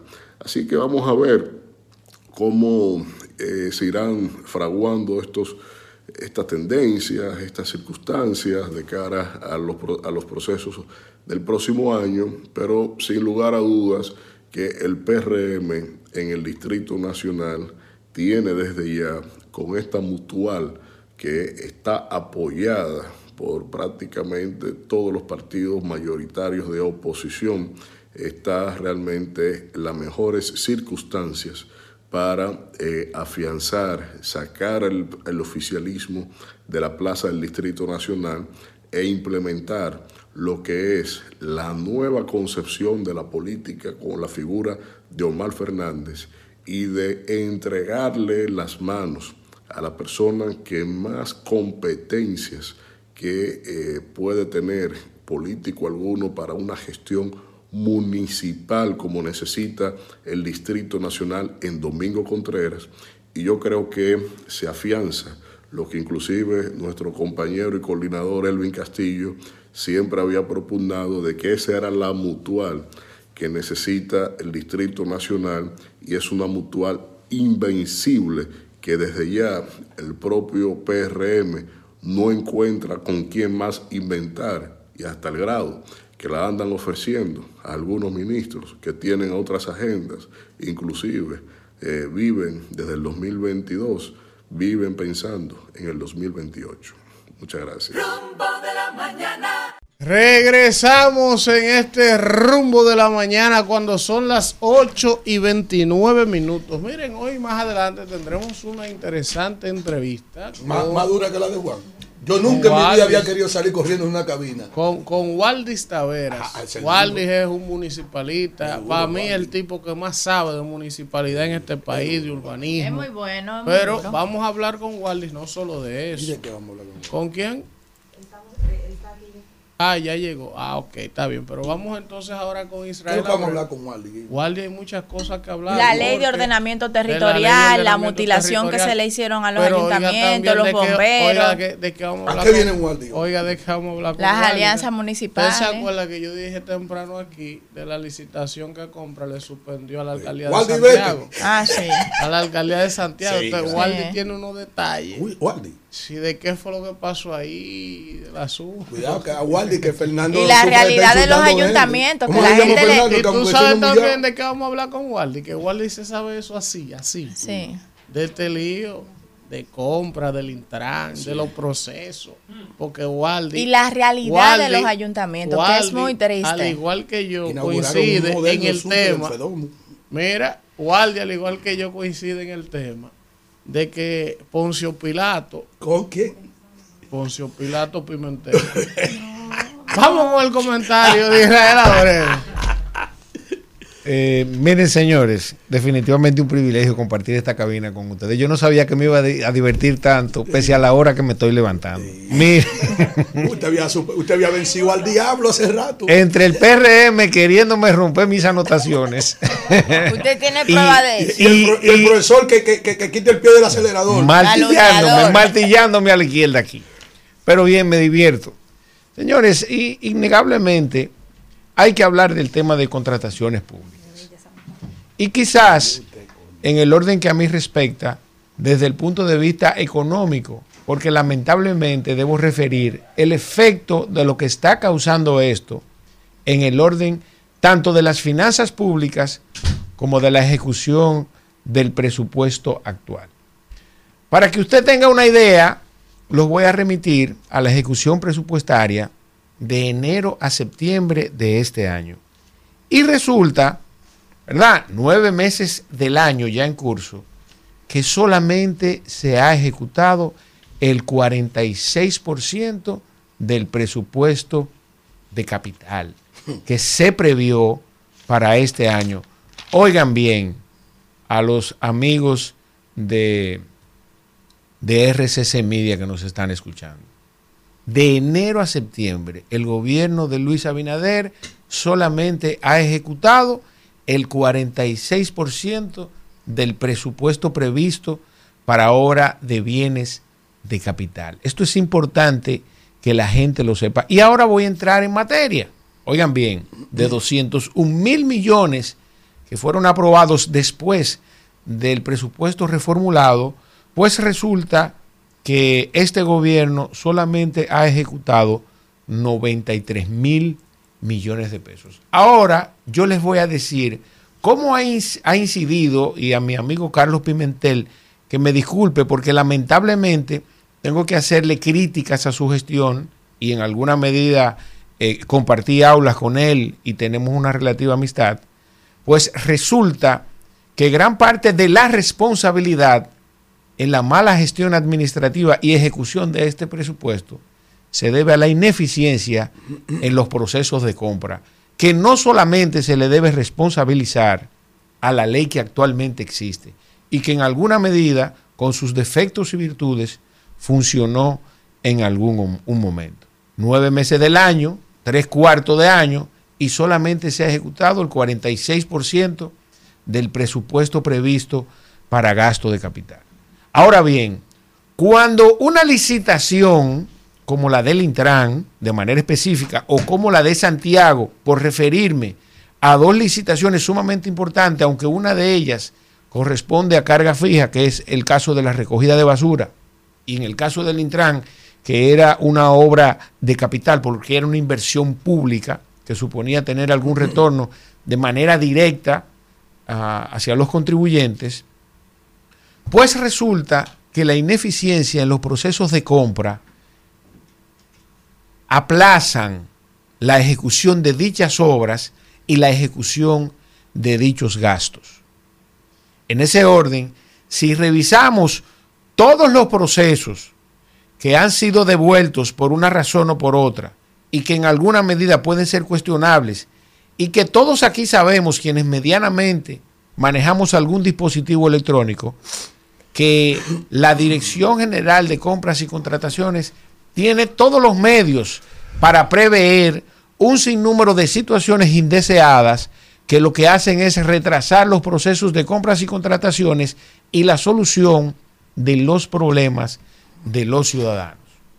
Por poner un ejemplo, Danira citaba el caso específico de instituciones del Estado que se dan a la tarea de publicar una licitación ahora y dos horas después cerrar esa licitación. No es verdad que eso no se puede resolver. Si existen plazos para que se mantenga abierto el portal al respecto de esa licitación. Eso es simplemente un programador hacer lo que tiene que hacer al respecto de la apertura de esa licitación y el cierre de la misma en virtud de los plazos que establece la ley. Eso es lo único que tiene que hacer.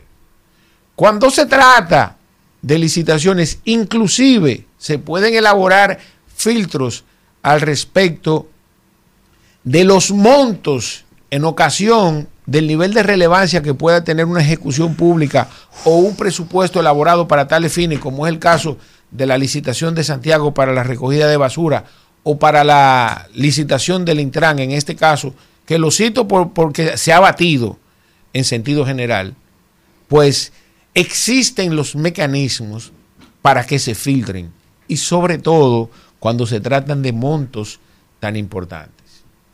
Pues resulta hoy que al margen de que real y efectivamente los nuevos funcionarios que instauró el PRM en sus tres años de gobierno pudieron haber traído deficiencia al respecto del manejo de la cosa pública y de manera específica de los procesos de compra, también se le agrega la ineficiencia por parte de una institución que está supuesta, ¿verdad?, a viabilizar, a crear confianza y a viabilizar todos los procesos de manera efectiva y eficiente en cuanto y tanto se refiere a las compras públicas.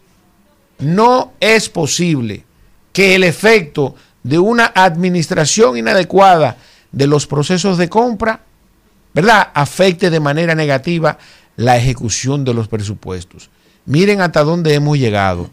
Oigan bien, tenemos tres meses, tres meses no, ya octubre va por más de mitad, dos meses y quince días para gastar alrededor de 100 mil millones de pesos que no se gastaron, de los cuales yo le atribuyo alguna responsabilidad a la Dirección General de Compras y Contrataciones, porque no ha creado los mecanismos suficientes y necesarios para que los funcionarios ejecuten su presupuesto. Eso es lo primero.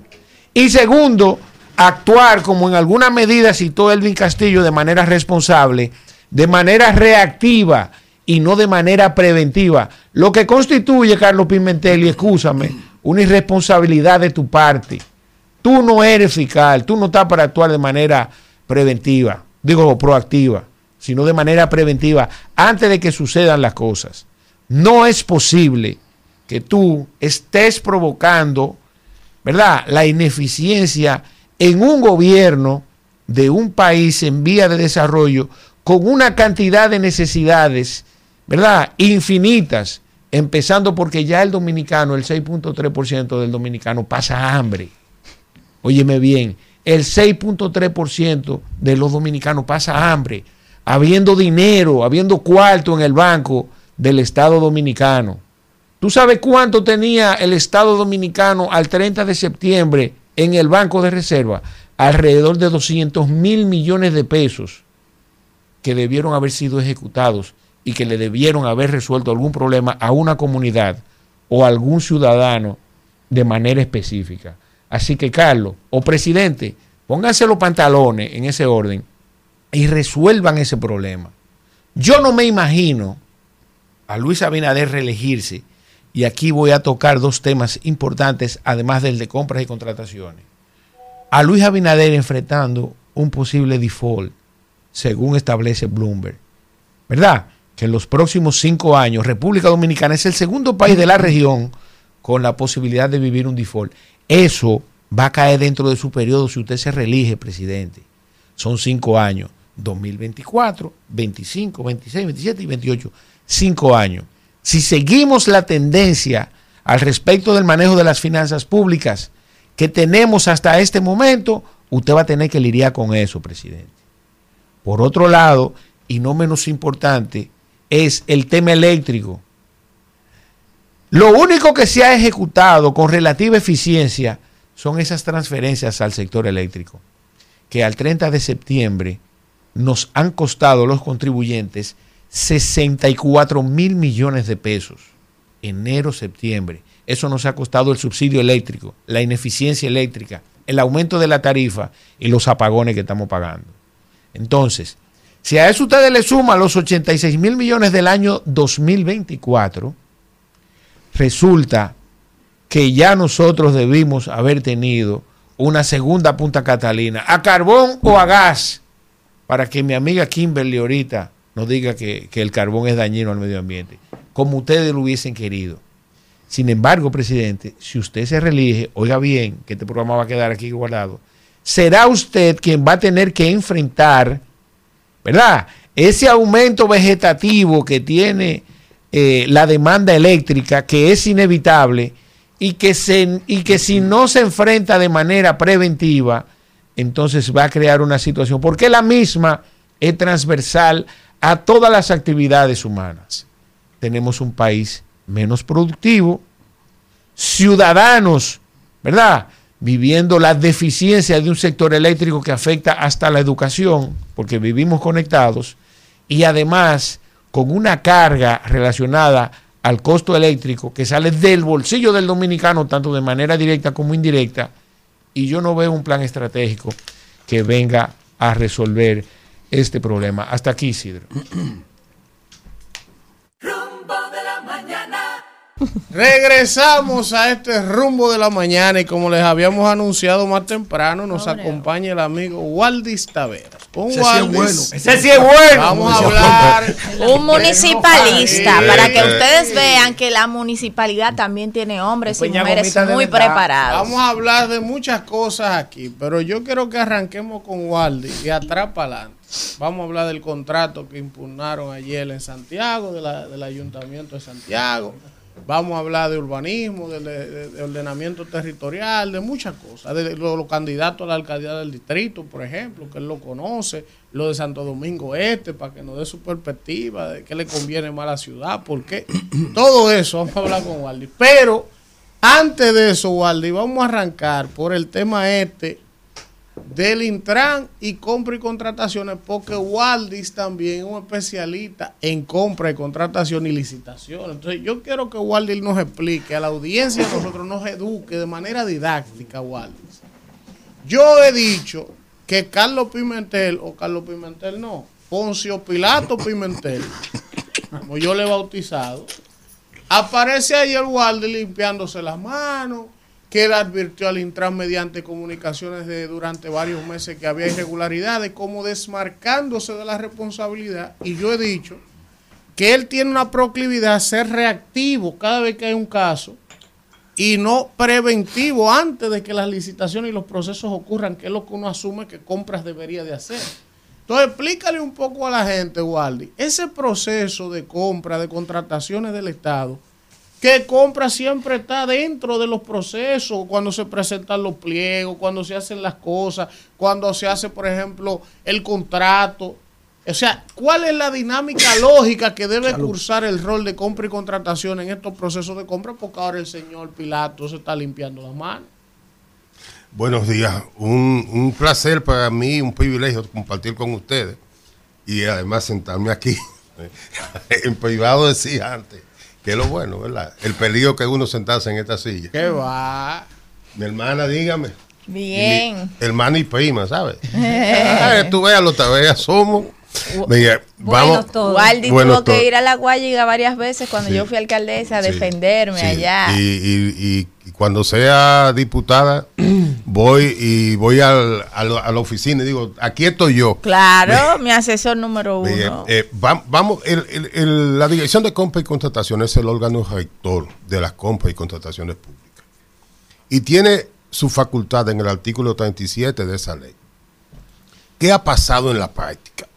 Que ese órgano rector ha dejado de ser un ente preventivo para convertirse en un ente eh, ya Real. ante el hecho consumado, reactivo. Y tiene unidades que deben de ser de apoyo y fiscalización. ¿Cuál es el criterio que tiene compra? Que han dado capacitación a los órganos públicos y que esas comisiones de compra y contrataciones lo saben todo. Y eso constituye un grave error. ¿Por qué? Porque nosotros tenemos instituciones autónomas y descentralizadas en todo el territorio nacional. Y hay, hay eh, ministerios que también tienen descentralización, como es el de educación, como es el de salud. Y eso tienen instancias que hacen también procesos de licitación. Ahora, en el caso de, en este caso y en otro, han actuado de manera después de- del palo dado y cuando se asume eh, la, la denuncia. Si esa denuncia tenían tanto tiempo, debe haber un tiempo prudente en que den respuesta. Y ellos pueden suspender contratos. Ojo, ¿eh? Suspender. Que para mí, cuando en la parte 10 de ese artículo 37 se estableció esa facultad a la dirección de compra, yo entendía que eso pone en juego la seguridad jurídica de las inversiones en la República Dominicana. Porque está poniendo en manos de un ente administrativo la suspensión de algo que es un contrato entre las partes, que es obligatorio. Y eso es lo que garantiza la seguridad. Entonces, ¿qué pasó ayer? Mire, la denuncia del Intran, que yo lo lamento mucho porque tengo afecto con, con Hugo y hemos tenido tratos. es no- un muchacho no de- muy trabajador, no de- muy eficiente. o sea, yo no lo puedo catalogar como amigo, pero sí nos hemos relacionado. En las entidades públicas hay una unidad que se llama la unidad de compra y contrataciones que, que la debe encabezar la máxima autoridad de la entidad, pero puede delegarla. Y en el 99.9% los ministros, los directores, delegan en alguien para que encabece ese comité, que lo compone el director de planificación, el de Jurídico. relación, el jurídico que es un asesor solamente, aunque no vota. Y aquí se ha dado como norma que ellos se desentienden de eso. Y compra y contrataciones, cada vez que sucede un caso, mete a todos los, los, no quien está en la, en la dirección de compra, sino en la dirección de la unidad. Esa crítica yo la señalé en los procesos contra los funcionarios del PLD y decía que las responsabilidades penales son individuales. Y por lo tanto, tú no puedes inculpar a alguien por lo que hizo otro, excepto que tú lo sometas como cómplice. Al final vamos a ver cómo eso va a terminar, porque los abogados de los imputados lo han señalado en el tribunal. En el caso de ahora del Intran, ahí sucedieron una serie de situaciones que son extremadamente peligrosas, como son que haya pasado un tiempo prudente, que haya ya el pago del 62% de, de, un, de un contrato. 25%, ¿no? No, No, se- le se dieron habló 25 millones, pero ellos hecho 25%. factura, han facturado. Exacto. O sea, y cuando tú facturas, te lo reciben y comienza el proceso de pago. ¿Qué yo dije aquí? Entonces, ahí tenemos esa dificultad. Y lo otro es que ayer oí al director de compra anunciar que estaban anulando ese contrato. Vamos por partes. Miren, los contratos solamente terminan por el término y el cumplimiento de lo pactado. Dos, por la voluntad de ambas partes. Y tres, por una rescisión judicial. No puede haber una rescisión administrativa de lo que es ley entre las partes. ¿Qué pasó? con- y pongo este ejemplo. Miren, cuando pasó lo de la JUN, que fue y se intervino el vertedero de Duquesa, con lo que yo estaba de acuerdo, que era malo, pero no podían ir y sacarlo con la guardia. Le dije, independientemente del proceso, y esto es para que lo veamos, Nos metían 46 millones en arbitraje. pero fíjense por qué. El laudo arbitral no se refiere ni a la confiscación de la propiedad inmobiliaria, que es propiedad de ellos, porque hubo una sentencia de la jurisdicción inmobiliaria que declaró inadmisible la acción del SEA por falta de interés. Dos, no lo condenaron por el delito ambiental, que nunca, acusación que nunca se juzgó. Lo único que lo condenan al Estado, y por eso de 300 y pico llega a 46 millones, es porque hay un lucro cesante que no recibió esa empresa al despojarlo de la administración de una propiedad sin, antes de que interviniera la decisión judicial.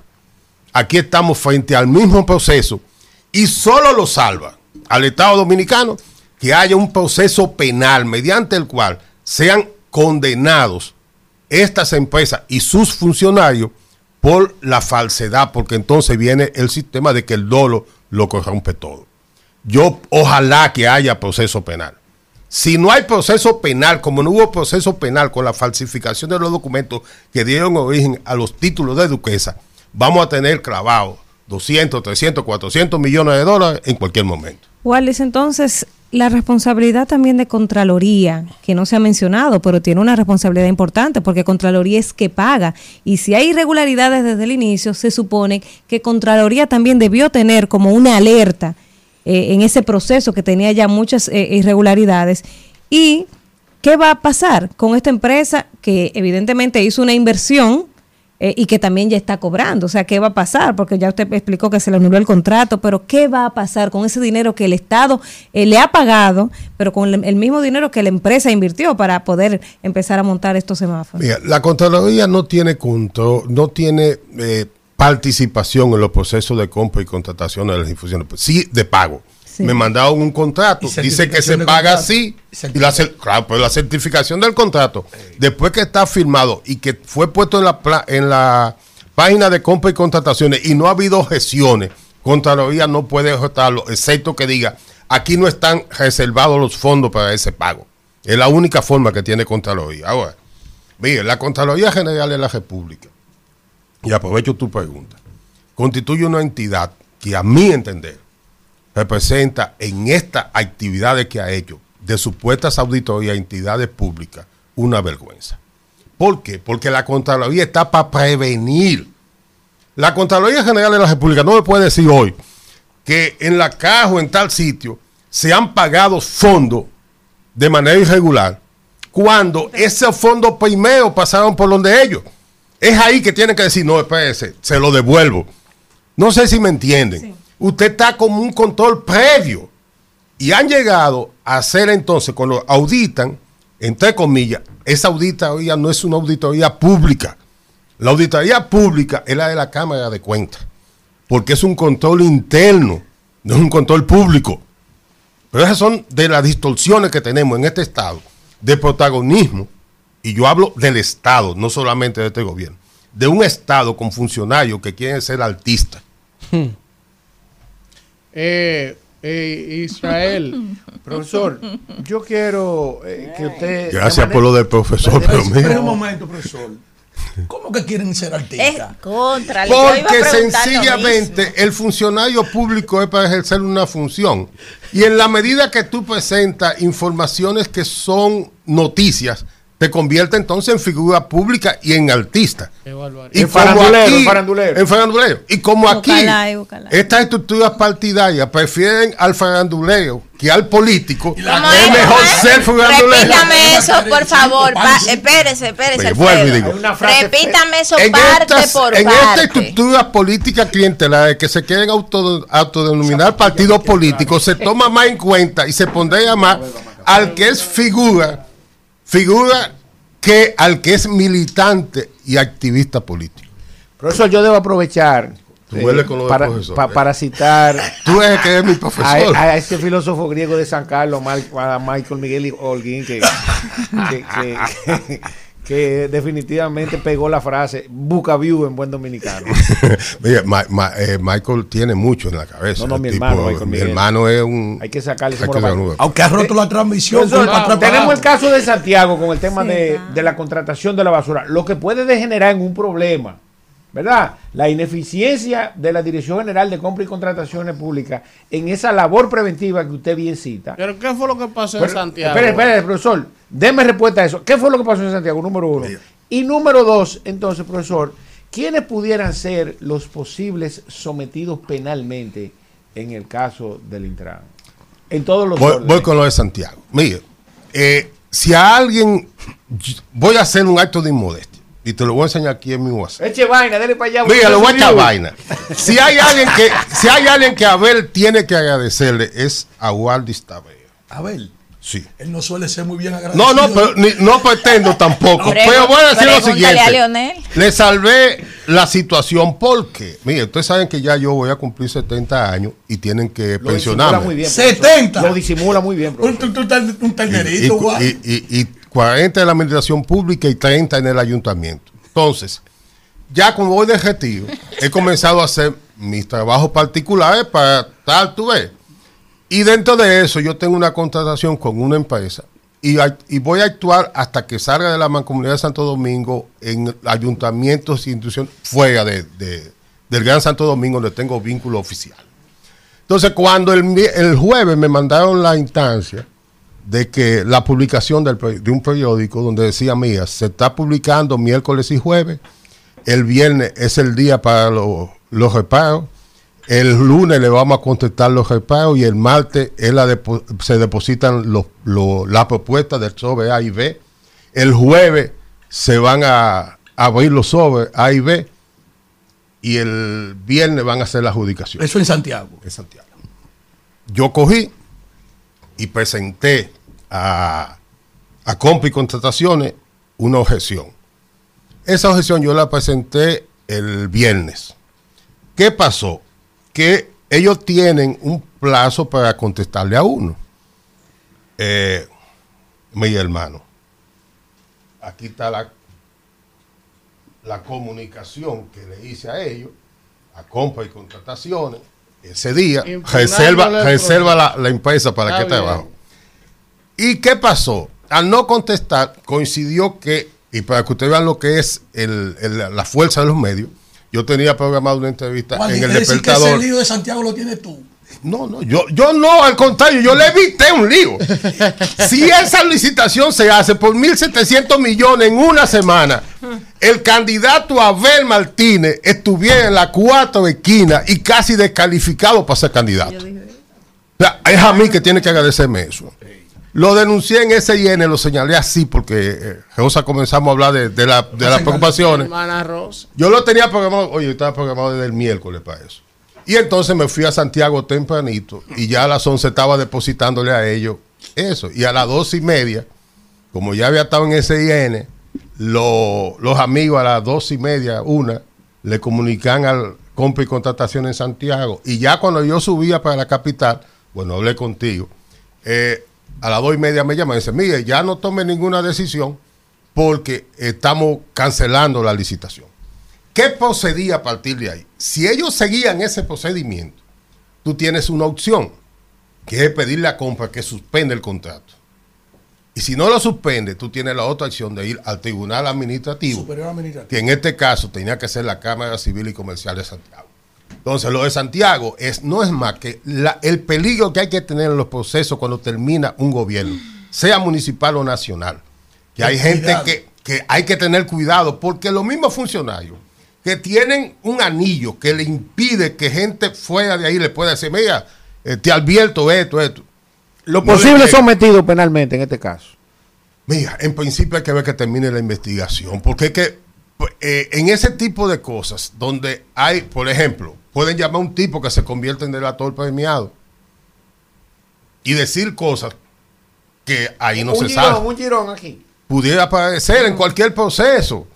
Lo que sí a mí me preocupa es que la de, cuando compra sobrepasa su competencia, comienza entonces a generar vicios en los procesos. Y los abogados que son inteligentes pudieran comenzar a tirar por ahí. Eh, ¿Qué me preocupa? Que Hugo, que es una persona de los medios, que, que ha venido desarrollándose, que es un, es un empresario, pudiera terminar muy mal puesto, porque cuando llega al PECA, en el PECA se va todo el mundo. Y que resuelvan después en los tribunales. No te someten aunque no tenga nada. Si llegaste ahí, tú vas para allá. Resuélvalo el juez. Aunque no tenga nada. te Con, someten con el bombín y el chalequito. No importa. Eso, esa situación la tenemos. Alfredo.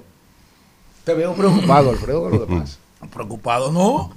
La cama tiene hormiga, como dice Robin Cariño, una jodida bachata. Walden, se avecina un proceso político del cual tú, tú eres un hombre ducho, porque tú eres uno de los paladines de la municipalidad y uno de los elementos, en el buen sentido de la palabra, de consulta. Ya sea por la ponderación, pero no, es tanto, ¿no? No, es así, es así. Aunque tú no lo quieres así.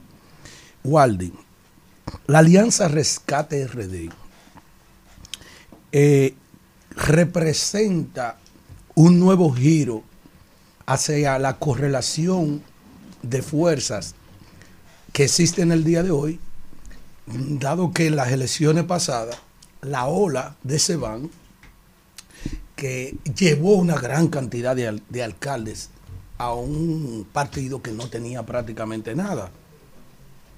La Alianza Rescate pudiera equilibrar más las fuerzas en términos municipales y pudiera agenciarse ahora más, más alcaldías y distritos municipales. Mira, lo primero es que han concentrado en la, en solamente en las alcaldías y la dirección de los distritos municipales. Y en estas elecciones hay dos boletas municipales, o sea, hay dos niveles de elección. Hay un nivel que es de alcalde y de director en los distritos y otro que es de regidor y de vocal. Entonces, en el caso de los alcaldes, miren, hay que esperar unos días porque los partidos que han ido aliados en ambos eh, eh, polos tienen una serie de municipios en que los aliados no han manifestado su apoyo, no sellaron oficialmente su eh, apoyo. Eso da lugar a que personas que son militantes de uno de los partidos de esos mismos grupos, que han sido sacrificados por las reservas eh, subterráneas que representan las encuestas, Subterránea. Subverticia. Las Oye, reservas. las subterráneas. reservas no son, las encuestas no más que son una reserva. Esa sí me gustó a mí. Sí, eso es una reserva. ¿eh? ¿Una excusa para un sí o para un no? No, no, es una reserva. Ok. Una reserva. de. Entonces, mucha gente que está inconforme podrá ir como candidato en uno de esos partidos pequeños. Y lo llevan porque esos partidos tienen que sumar votos individualmente. Para, para, mantener su personería. No, y por los chelitos de la Junta. Entonces, ¿qué va a pasar? Hasta que no pasen dos semanas eh, que, que estemos más o menos decididos y llegue el momento de inscripción de candidaturas municipales, porque a través de lo que se ha hecho es anuncio. Hay De los bloques de alianza. de los bloques de Pero alianza no ha habido todavía inscripción de candidaturas De oficiales. oficiales. Y eso puede dar que, por ejemplo, Juaniquito, pues, que quedó fuera de la. Juancito Maloguindo. Juaniquito, que fue lo- en, la, en la encuesta lo sacaron y se siente afectado. Y mi partido va aliado al partido tal. Yo voy y me presento a nombre de ese partido aliado. Y como eso pasó antes y no hubo Y como consecuencias, esos partidos a veces no tienen ni a nadie. no te, te llevo a ti. Entonces, si yo te hago una evaluación en este momento, sería, sería, sería muy imprudente de mi parte. Deja ver que terminen esas inscripciones. y también va a pasar en lo congresual también. Y lo peor. Muchísima oigan, gente que quedó fuera pudiera ir por los partidos esto, aliados. Oigan Andy. esto, oigan esto. Los partidos de la alianza eh, Rescate RD han hecho alianza a nivel de alcaldía. No han hecho alianza a nivel de regidor. Eso significa que cada partido de eso va a llevar su boleta en cada municipio. Entonces tú vas a tener los peones, que son los candidatos a regidores, pulsando por ellos solos. no como antes, que pulsaban No, no. por todos. Por, su- Tú o sea, vas a poder votar por un regidor La de un alcaldesa no lo partido. arrastra a ellos. No, No, vas a poder no. votar por un regidor de un partido y por un candidato a alcalde de, De otro, otro partido. Mira, ahora. Por un diputado de un partido y por un senador de Pero eso es otro lo que llaman un partido. y, un y oye, oye, todavía en el periodo pasado se sumaban todos los votos, todos los votos. Ahora, es dos niveles de elección. Ahora Sí. vamos a tener cuatro niveles, nivel de alcalde, de regidores, de director y de vocales. Entonces, En eso crea una municipios. situación difícil. Porque como candidato a regidor o a vocal, yo no tengo que apoyarle al candidato al alcalde. No. ¿Cuál va a ser el resultado final y aquello Pero eso no pasó en la otra ley. En la otra No, no, esta es la Esa es primera, la primera vez. vez. Fue un recurso de Un todo contra todos. Debe explicarle esto. Un round robin. Cuando se produce la eh, este proceso interno, eh, después que pasó, nosotros eh, llevamos un recurso de inconstitucionalidad con otros compañeros de la elección junta, porque son dos órganos municipales. Y si el Congreso tiene dos órganos y van en boletas separadas, lo lógico es que la otra instancia, que es de gobierno local, tenga dos órganos eminentemente separados. Sí. Entonces, ahí vino ese proceso. Yo lo saludo. Espero que los que salgan electos en ese nivel puedan jugar un papel que no lo manejen las cúpulas municipales que auspician unos llamados acuerdos de gobernabilidad, que no es más que un acuerdo De la de, regla de de complicidad. Anda al diablo. Es un acuerdo de complicidad. Waldi, Adelante, Kimberly. Waldi, eh, siempre como los Kimberly, regidores, discúlpeme, los Discúlpeme, mi hermana. ¿Tú te acuerdas que hasta brazos se llevaron? Sí. Oiga ahora, profesor, lo que viene por ahí. Un síndico se atreve a ganar con el con el- la sala capitular Bueno, en contra. no, no, no. Puede tener siete regidores, tener dos y cinco en contra. Oiga, brazos se mocharon por, por el pueblo mío. En el lío por la presidencia de la, de, de la sala capitulares, que ahí es que nace la regla de oro de José Francisco Peña no, no, no, no, no, no, no, no me metan a Peña en esa. Es que aquí muchísimas vainas se le pegan a Peña. Mira, eso Yo surge crecí por un lío. escuchando- No, Oiga, profesor. lo he repetido. Eso fue en el año 2001 Ay, Dios mío. en Piedra Blanca de Bonao. Sí. Y Peña había mu- muerto en el 98. Oye, es que aquí abusan de la memoria de la gente. Dios cuando yo me he opuesto siempre. Piedra oye, Blanca de Y Bonao, cuando sí. yo. Sonador. Pero oigan este dato, Miguel. Porque, pero fue por el tema de los distritos sí, municipales, sí. que Hasta el año consejos regidores que lo ponían. 2018, yo era el voceo municipal del PJR. Y en ese proceso de formación nos opusimos siempre a la llamada regla de oro. Ahí están las declaraciones del 16 y todo eso. No se firmó. Explíquele el- a la gente lo que es la regla de oro. Si es que el alcalde, dicen que el partido que tiene el alcalde presenta el presidente del consejo, que es del órgano fiscalizador. Entonces, eso es en teoría. En la práctica es que el alcalde coge y dice, el mío es este. Y punto. Entonces, tiene a un subalterno fiscalizándolo. Por eso no hay fiscalización municipal en el país. Kimberly. Waldis, tú que vienes de la municipalidad, yo siempre digo en este espacio y en todos los espacios que los actores municipales siempre son los maltratados, porque son los que están más de cerca con la gente, la gente no conoce a los ministros, la gente no conoce a los presidentes, no conoce a los directores generales, no conoce a los funcionarios del gobierno que realmente tienen el poder. Sin embargo, por la falta de educación que hay en el país y por la cercanía que hay con los funcionarios municipales, todo se le pega a los regidores, a los eh, concejales, ¿verdad? a los directores de distrito municipal, en el caso de los distritos, y a los regidores de los distritos municipales. Con un presupuesto que debería ser de un 10% y no sé si llega hoy al 3%. Ahora tenemos una ley de ordenamiento territorial que habíamos pedido durante muchísimos años que mutila aún más las responsabilidades de las alcaldías, las funciones y que se vislumbra que en vez de ir avanzando en la hacia la descentralización como hacen los países desarrollados, nosotros vamos avanzando hacia la centralización, que es tremendo error. ¿Qué podrías tú decirnos sobre las situaciones que enfrentan lo- lo- las alcaldías del país, que son administradores de miseria, y que fruto de esa misma situación, Waldi, para darte el turno, una gran cantidad de alcaldes nunca puede repetir? Mira, primero, eh, yo difiero contigo en cuanto a, a los fondos. Sí. Eh, eh, el 10% era imposible materialmente. Claro. Y aquí se producen leyes que es imposible cumplirlas. Eh, ahora, estos alcaldes que han manejado ahora, del 20 a- aquí, están manejando un 100% más de recursos Ah, dicho económicos que lo que tenían en el 2020. Yo lo he En el dicho 2020 aquí. tenían 16 mil millones de pesos de manera directa. Y de manera indirecta, Danilo invirtió unos mil millones, llegaron a 17 mil y algo.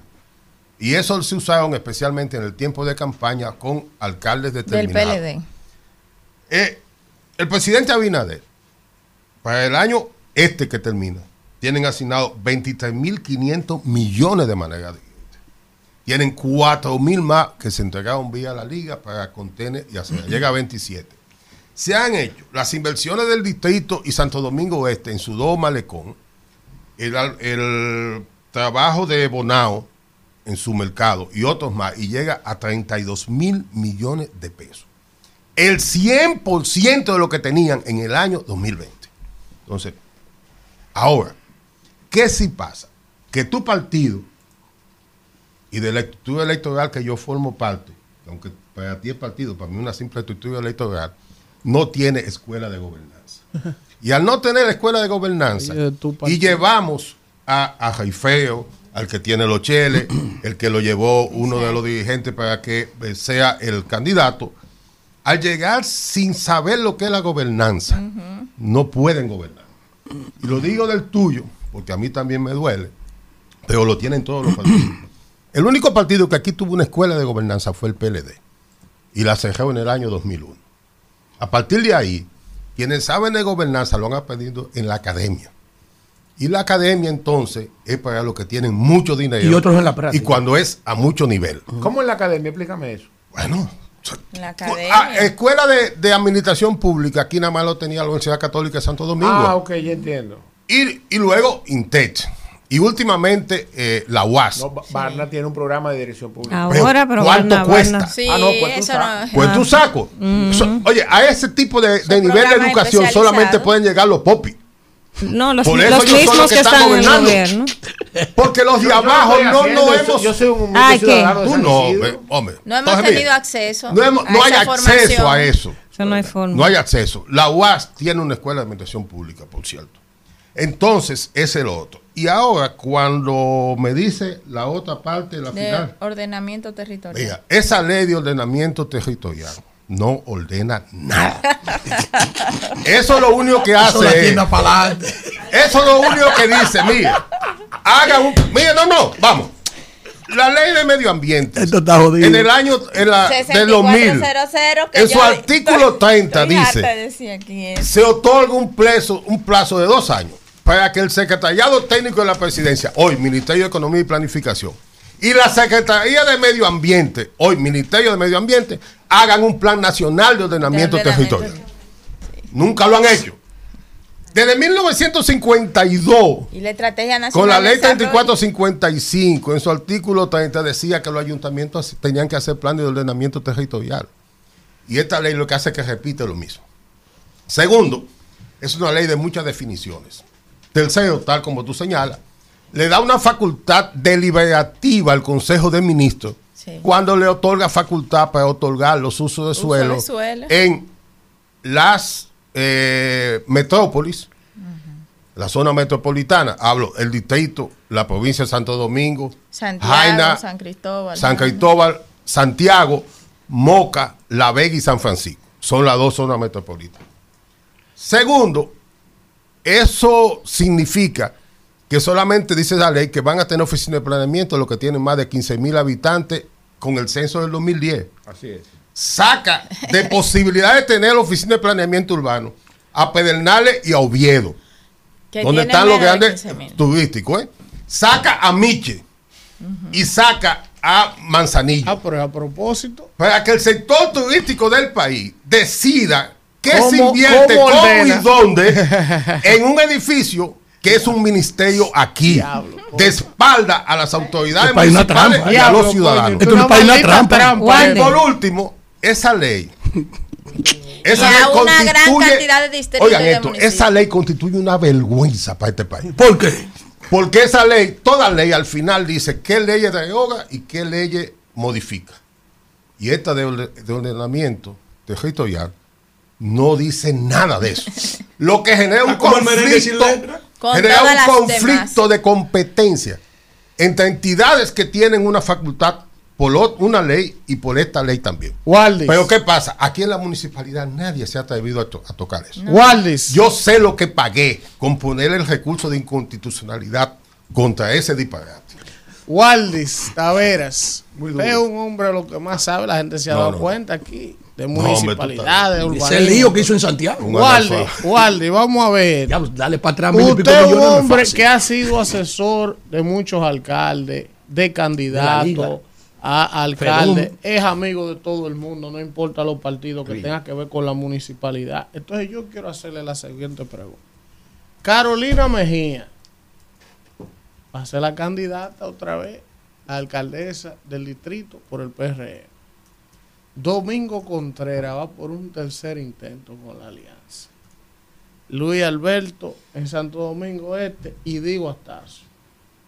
Quita, un hombre franco y objetivo, al margen de las afinidades. Si no de te la puede quitar la capa de PRM. de las simpatías partidarias. ¿Qué le conviene a esta ciudad?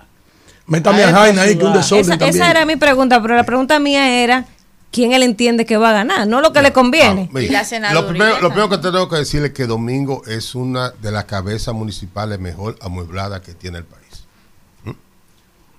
Segundo, que en, la, en el debate del año 2000, Domingo cometió, a mi entender, un error conceptual que lo sacó de contexto. O sea, cuando tú conoces mucho y cometes un error, eso te marca y eh, los debates van a, van a eh, en la clase media y media alta eh, juega un papel. Carolina, aunque mucha gente no lo crea, le ha dado mucha página para la izquierda a los temas municipales. Se lo ha leído, lo conoce, lo maneja y ha gestionado bien la, la- la capital. Lo ha podido equilibrar y tiene un partido fuerte. Si tú le sumas sus propias condiciones, entonces ella tiene la posibilidad de, un, de obtener entre un 58 y un 60% La de los ventaja, votos. Esa ventaja. Porque el mercado electoral de domingo, por ser el PLD un partido de clase media, que es lo mismo Fuerza del Pueblo, porque es el mismo sector, va a obtener entre un 38, un 40 y quizás le sume algo más de, de la parte de abajo. Y va más forzado, porque no va a tener los 37 peones empujando su candidatura. Como los regidores van a ir aparte, esos regidores del PLD y de la Fuerza del Pueblo van a buscar su, su voto, no el voto de domingo. Y ahí hay ahí de las divisiones, los, igual que en los divorcios, que no se sanan de una vez. Puede ser que busquemos formas, porque tenemos hijos, nos tratamos, o porque tenemos intereses comunes económicamente, nos tratamos, pero en los divorcios las salidas se quedan y hay una que no se sana. Y yo creo que ahí no se sana. Se lo quiero decir. Después, Vámonos para donde Dio. mira, eh, Luis Alberto eh, se ha ido capacitando, lleva eh, una buena eh, percepción de la gente. El Santo Domingo Este subió 267 mil votantes nuevos con relación al 2020. La mayoría de ellos se corresponden a Ciudad Juan Bosch y a Están chipeando, están encojonados Sí, en Ciudad sí. Juan Bosch, ¿eh? En Ciudad Juan Bosch allá con y, todo lo que era paz. y en, Vamos, y en vamos. habi- en- en- en complejos habitacionales que entran por la ley de fideicomiso. Resulta que el 90% de los que entraron a Ciudad Juan Bosch son PLD Y o de tan- la y fuerza del pueblo. guapo. Y esos votos pudieran inclinarse de manera brutal frente a Luis Alberto. Segundo, eh, miren, ellos hay alianzas que no se publican. Las bases de la fuerza del pueblo tienen que identificarse hacia ese lado. Me preocupa de Dio Astacio que creo que todavía no ha logrado la unidad interna de su estructura partidaria. Evangelizar esos demonios ahí. Y después el problema religioso. Miren, yo no creo que la Iglesia Católica Dominicana esté todavía mentalmente en condiciones de permitir que no que un evangélico, sino que un líder, pastor evangélico, asuma un municipio grande como el Santo más Domingo. grande del Este. país. Y segundo, yo no creo que él unifique. ¿Tiene tanta influencia ya la, iglesia católica país, sí, en el claro. país. País, Y segundo, oigan este dato, ¿eh? No creo que él logre la unidad de los evangélicos. por una Usted está razón. hablando que la iglesia va a decir a su... a- Feligreses. Es que la iglesia Sí. participa en todos los procesos electorales. Miren este Voten dato. por fulano. Oigan, Este oigan. De manera directa o indirecta. Oigan este dato. Las personas, la, lo- la parte religiosa más dividida de la historia son los protestantes. Los cristianos. Los, cristan- los protestantes. Sí. El pastor evangélico depende en gran medida del 10% que le pagan sus feligreses. Del diezmo. Del diezmo. Si el alcalde es de una denominación religiosa evangélica, los evangélicos de Santo Domingo Este, en las últimas encuestas que se han hecho, en un 65% se encuentra dentro del rango de la pobreza. Entonces esa gente va a ver en el pastor alcalde su, su salvación. Va a manejar 6 mil empleos.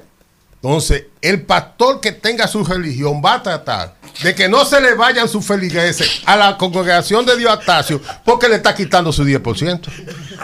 Oye, ¿qué análisis ha hecho Wally aquí? Los alcarrizos. Oye, me está- ustedes- Vamos, vamos ahora, juventud- Ay, ay, ay, ay, Vamos ay. para los No alcarrizos salva. y Santo Domingo Oeste, limpio. Waldi. Yo al Carrizo Tú conoces Santiago, Santiago. Y yo Vamos. dije aquí hace dos meses que, que si Ulises Rodríguez pierde de Víctor, me retiro, como dice este. Ulises, Ulises gana. Ulises Yo- gana. pero lejos, Muy lejos. gran Va, gestión. va a ser socio de la No, red de oye, paletera aquí- nacional. Es más, te voy a dar un dato. Ulises es uno de los alcaldes que más seguro Oiga aquí, que usted me atacó a mí cuando yo dije eso aquí. Te voy a dar un dato. Ulises a Rodríguez. Rodríguez ha logrado la unidad de importantes sectores de la sociedad de Santiago, que es una sociedad de élite. Con la división del voto entre el Santiago que Ulises va a gobernar, que es el centro, y el Santiago Oeste, que es un, distrito municipal donde están los pobres, Ulises gana por mucho porque no tiene que buscar votos clientelares. Ulises no parece PRMista. Y lo, pero lo es. Ojalá no dañe lo que se ha conseguido ahí.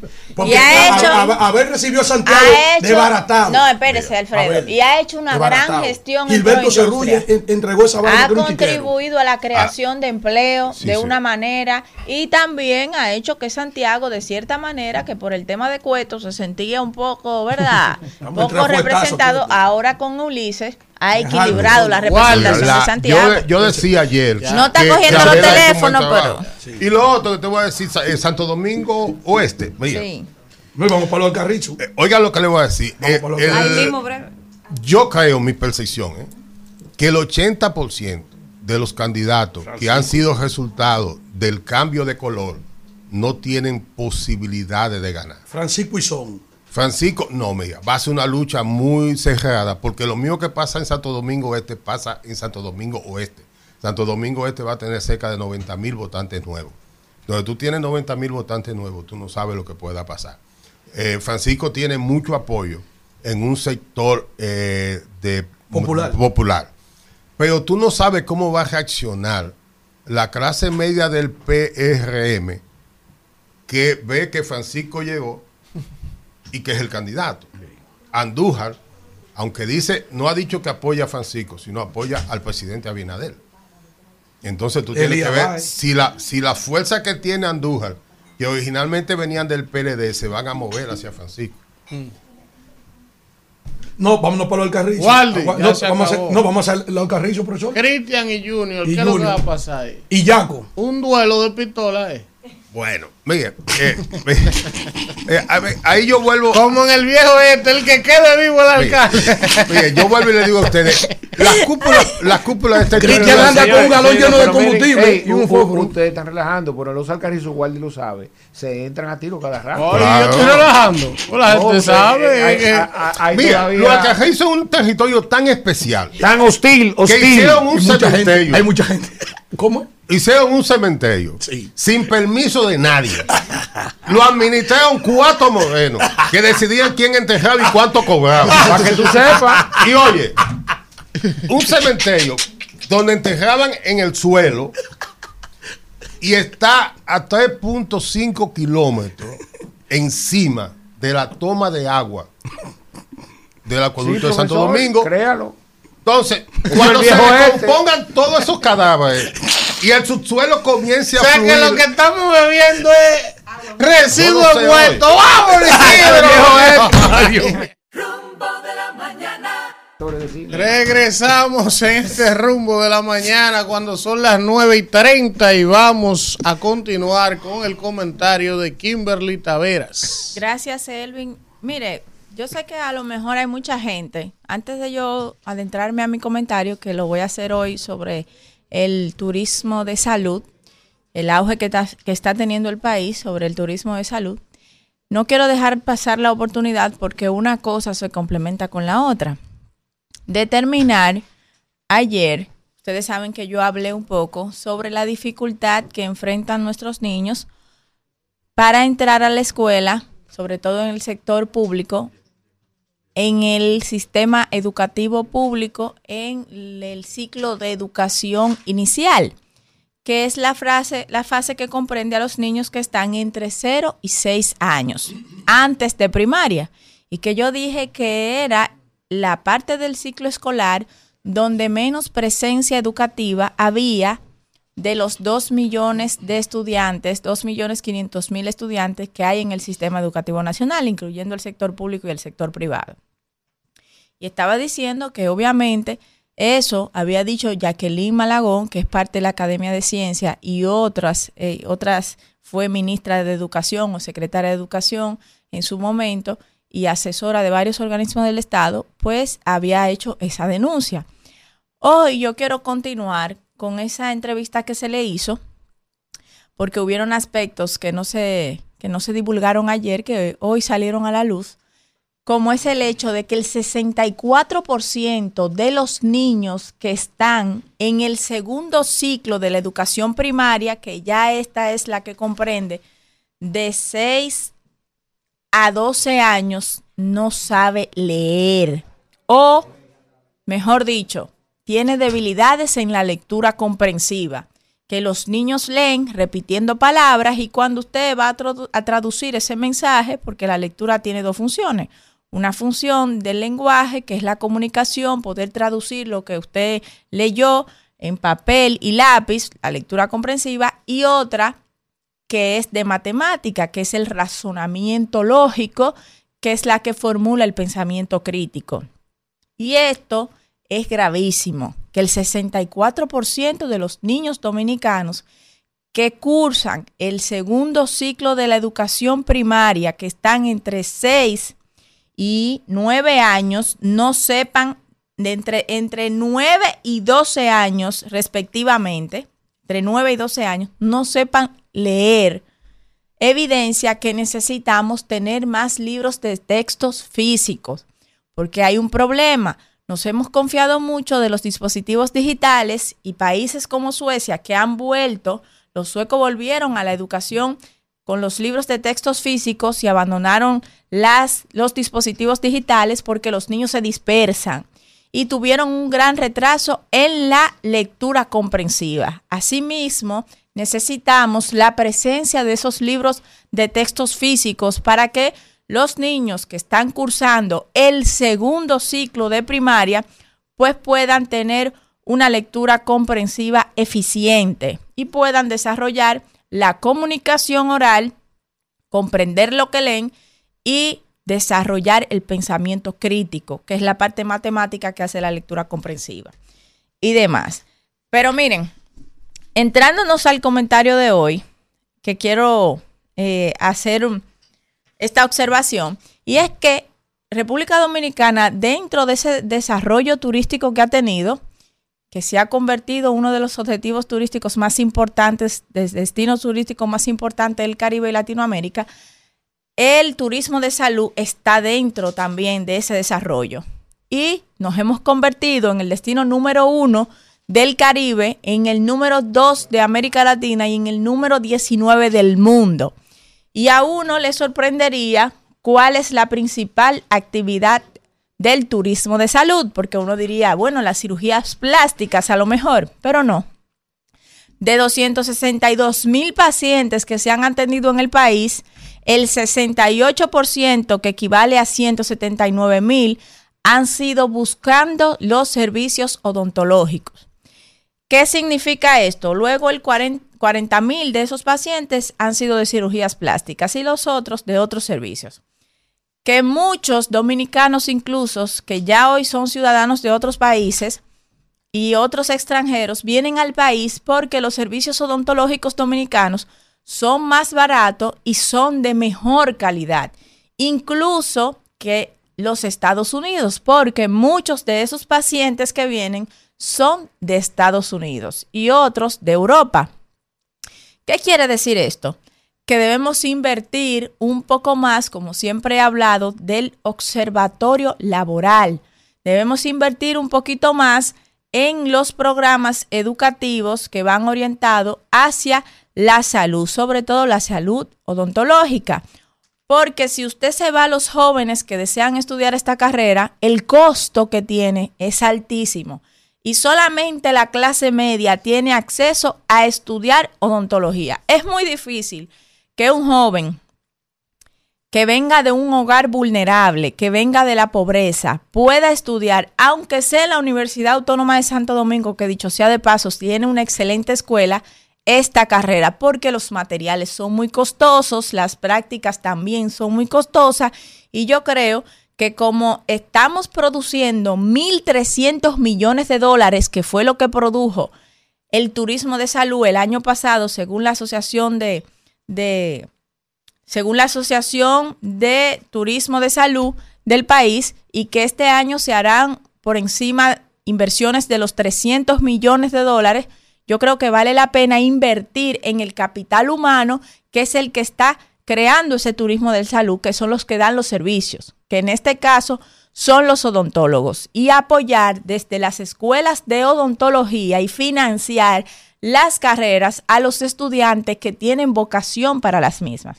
Yo vi un programa que tiene el Ban Reserva que se llama CREE Ban Reserva, que financia emprendedores y que estaba anunciando su directora que ya se habían invertido más de 60 millones en emprendedurismo. Y yo creo, como siempre, que es importante ese observatorio laboral porque allí nos permite identificar cuáles son los sectores donde se debe invertir porque están teniendo resultados, están teniendo un crecimiento positivo, como es ese sector de la odontología en el país. Y ojalá que esos organismos del Estado, como es CRE, ese programa CRE del Banco de Reservas, que está haciendo un excelente trabajo, pueda entonces financiar a quienes ya terminan su carrera con mucho sacrificio de odontología, ya sea en el sector público o en el sector eh, privado, en, en las academias del sector privado, y que puedan acceder a los préstamos para montar su consultorio.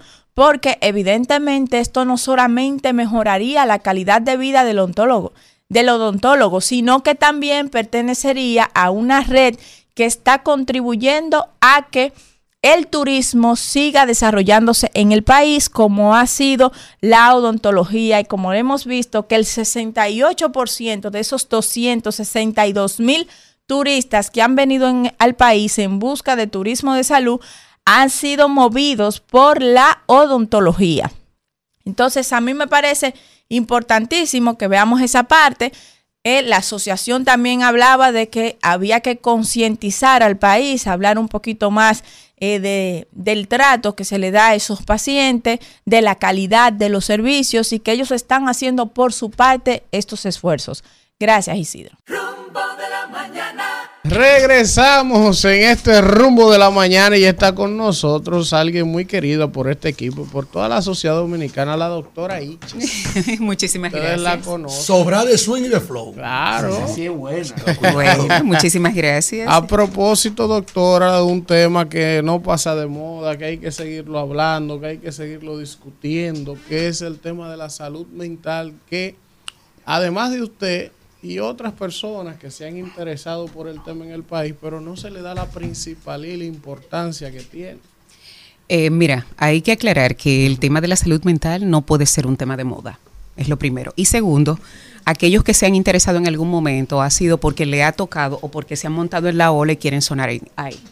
tengo que empezar diciendo esto porque eh, cuando hablamos de salud mental, tenemos que ser muy coherentes. Y a mí de verdad me ha dado una pena extraordinaria que los principales protagonistas que tenemos que estar al pie del cañón estemos con una actitud bastante pasiva, que somos en este caso los médicos, los psiquiatras. Y digo esto porque eh, el defender los derechos de nuestra población y hacerle entender a, a- nuestros gobernantes, a nuestras autoridades, con en demasía lo que significa esto y el impacto que esto genera a mediano, largo plazo eh, es indiscutible. Te puedo decir que el tema de la salud mental es tan complejo porque hace dos, tres años aquí se hizo un estudio en donde el 20% de la población dominicana tenía una condición de salud mental. Pero de ese 20% solamente un 5 tiene acceso. Pero de ese 5 solamente hay un 3 que de una u otra manera puede mantener su tratamiento. Entonces, aquí nadie quiere hablar de las ARS, nadie. Aquí nadie quiere hablar de lo que son las pensiones solidarias y, y la semana pasada yo estuve diciendo que aquí un, un ministro eh, cualquiera ocupa un puesto por cuatro años y se va con una pensión millonaria para su casa y aquí los niños del espectro autista, que por eso tengo mi pelo azul, eh, tienen que mendigar 8 mil pesos, cuando 8 mil pesos se va en una sola terapia. Entonces, hasta los 18, porque yo nunca había entendido que a los 18 la discapacidad se quitaba, Desaparecía. cuando en realidad ahí es donde el cuadro se pone dantesco, porque ya los padres están viejos y ya la familia no tiene recursos. Cuando hablamos de salud mental, eh, eso, que yo hablé de un 20% eh, eh, general, pero cuando hablamos de las adicciones, y aquí a mí me encanta cuando Elvin me mira así, porque yo sé que él está preparando la pregunta. Aquí nosotros tenemos un complejo, eh, e- ese famoso complejo de Guacanagarix, de que queremos todo lo de afuera y no asumimos lo de adentro. Señores, las estadísticas de salud son in situ, o sea, son del lugar. Nosotros tomamos estadísticas de salud solamente para referencia, de poder sacar lo que es un presupuesto basado en la cantidad de habitantes y en la cantidad de afectados. Ahora bien, el 60% de la población tiene una adicción, alguna adi- adicción seca. Y cuando hablamos de adicción seca, hablamos de adicción a la, a la tecnología, a la pornografía, a la ludopatía. Aquí todo el dominicano juega. Incluso eh, tú ves niños súper pequeños en galleras y tú ves a los padres que empiezan a inculcarle que es el modo fácil de tener y obtener. Tú vas a la universidad, nadie quiere estudiar nada, nada largo porque todo necesito muchas respuestas, necesito ganar dinero rápido y todo es para ayer. Entonces, cuando hablamos que del presupuesto nacional de salud, señores, nosotros estamos fuera de Bolivia, en el lugar más, eh, más lejos. Nuestro eh, presupuesto en salud mental oscila el 0.33. ¿Ustedes saben qué significa eso? ¿O de presupuesto de salud? Del presupuesto de salud, cuando en realidad le corresponde un mínimo dos. Y ahora la OPS y la OMS están exigiéndole a los gobiernos que el 5% del presupuesto de salud debe de ser eh, destinado para lo que es salud mental. Sin embargo, cuando nosotros vemos el acuerdo de lo que fue el plan estratégico del desarrollo de la salud para las Américas y que aquí en Dominicana hay una ley que es la 0112, donde decía que para el 2020 el, el PIT, eh, eh, o sea, el porcentaje del de correspondencia Desarrollo. tenía que tocarle eh, un 4%, en el 2025 un 4.5% y en el 30 un 5%. ¿Dónde está? ¿Ustedes saben en cuánto está el porcentaje del PIT en salud? En un 2 y bajando. Entonces, en, eh, números, doctora, ¿cuánto representa eso? ¿Cuántos millones de pesos se le dedican anual a la salud Mira, mental? en te voy a contar. Te voy a contar. Eh, son muy pocos. Son muy pocos. Y cuando hablo que le tocaría, le debe de tocar el 5%, del 3 al 5%, estamos hablando que de 139 mil millones, que fue el presupuesto de este año, le tocaban 5.600 millones a salud mental. Sin embargo, ese 0.33 se va en el centro de rehabilitación psicosocial y en el pago de los salarios. Porque ni siquiera hay unas estrategias. Hay algunas entidades como Reside, ¿eh? que todos sabemos, en donde ofrece unos servicios, pero resulta que aquí hablamos de cobertura, que el plan básico y demás, y aquí no tenemos el listado de medicamentos esenciales, señores, eso está totalmente desfasado. Y el que entra ahí y ve los psicofármacos que están, esos son psicofármacos de primera generación, de los famosos típicos, que no son los que se utilizan actualmente por los efectos colaterales que da. En lo que es el programa de alto costo, hay un solo medicamento y fue introducido en el 2012. Sin embargo, cuando hablamos de que el paciente de salud mental te consume muchísimas veces eh, eh, lo que son los recursos sanitarios, vámonos a pandemia. Los primeros seis meses de pandemia nosotros nos quedamos sin pruebas. ¿Ustedes saben por qué? Porque todo el que tenía un trastorno de somatización, un trastorno de ansiedad, una hipocondría, desde que se enteraba que alguien tenía COVID y él le había pasado por el lado, ¿qué decía? Que tenía COVID. todo el mundo tenía COVID iban a las emergencias, le hacían la prueba y salía negativo. Y para mí es de mucha tristeza. ¿Por qué? Tenemos una ley de salud mental, la cual eh, hace dos años Aníbal Díaz, eh, Aníbal Díaz, perdón, estaba eh, o está eh, abogando por una revisión, por una actualización. Sin embargo, ¿cómo vamos a actualizar algo que nunca se ha ejecutado? Salimos del sistema manicomial a querer entrar en lo que son las unidades de intervención en crisis y el modelo comunitario sin el proceso intermedio que hay. Aquí hay un hospital oncológico, aquí hay un hospital pediátrico, aquí hay un hospital ginecológico, un hospital eh, eh, eh, dermatológico, pero cuando hablamos de un hospital psiquiátrico, señores, no estamos hablando de un manicomio. Es un lugar en donde el paciente de salud mental, el. Instituto de Neurociencias, que es el que estoy abogando, y yo tengo tanta fe. De hecho, quiero decirles a ustedes que la próxima vez que venga le voy a traer su kit de su suéter y sus gorras de la fundación, soy más que un diagnóstico, que nosotros vamos a abogar. Y cuando ustedes me vean pidiendo en un semáforo, por favor échenle al jarrito o a la cubetica. ¿Ustedes saben para qué? Porque nosotros tenemos que enseñarle a nuestras autoridades que el bienestar de un pueblo no puede estar solamente mediado por la voluntad de quien está dirigiendo. Y lamentablemente aquí se le ha hecho creer a las personas que la salud eh, tienen que mendigarla. Eso es un derecho, un derecho y que por Estado no corresponde, por individuo. Sí, doctora, hay un tema que a mí me preocupa. Yo quiero felicitarla. Wow, todo lo que usted ha dicho son temas neurálgicos que el que está el día a día en la calle tratando con la gente, uno sabe lo que lo que eso la todo lo que está pasando la gente con relación al tema de la salud. Eh, um, el tema de la violencia escolar y el hecho de que haya un solo eh, profesional de esa área. El mismo ministro desde París tuvo que admitir que hay una preocupación por la creciente ola de violencia escolar en las escuelas. Tenemos hogares que la mayoría están siendo encabezados por mujeres, madres solteras que tienen que tener la responsabilidad de trabajar y mantener su familia.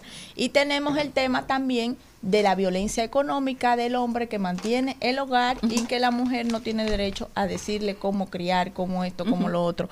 ¿Cómo se traduce esa falta de salud mental desde el hogar hasta las escuelas? Cuando yo digo que los principales protagonistas de esta serie, porque toda una película, los principales protagonistas Una de esta- película de terror. Sí, sí, sí, sacada de la saga de Harry Potter.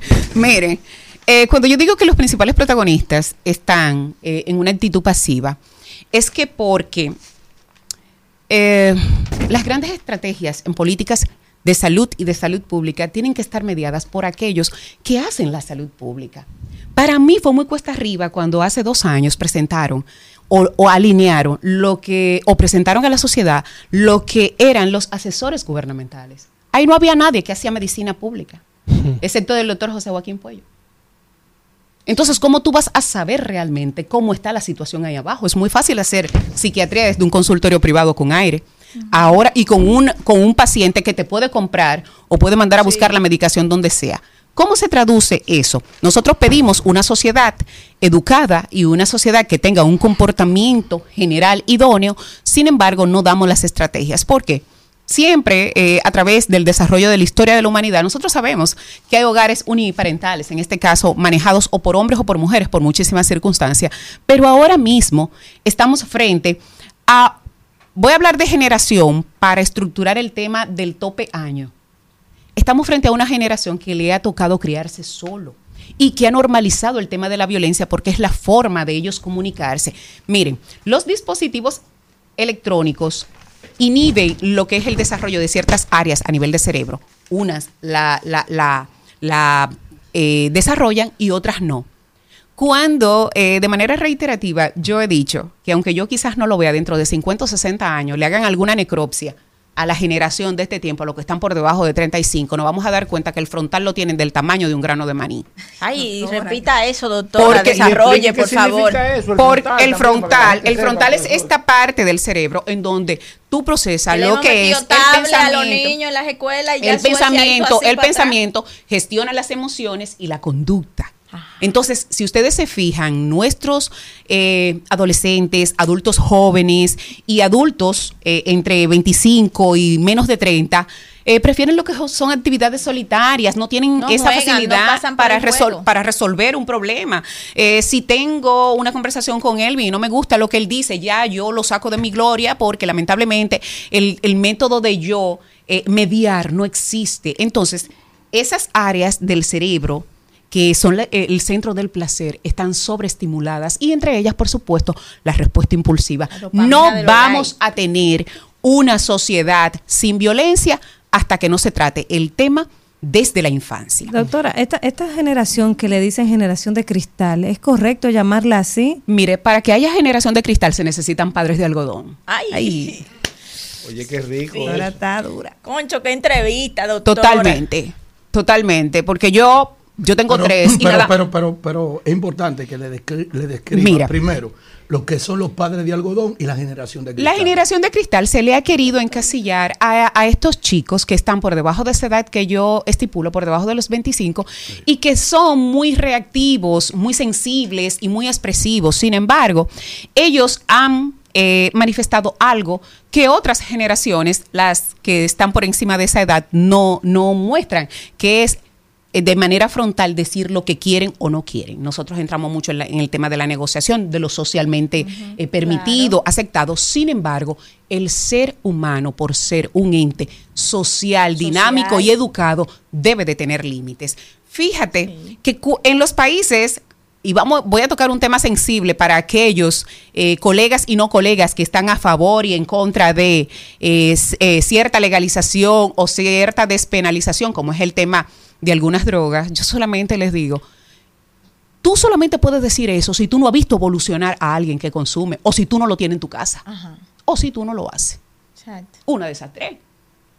Porque le voy a decir lo siguiente, la marihuana que se ha querido normalizar, señores, nuestro pueblo no consume marihuana.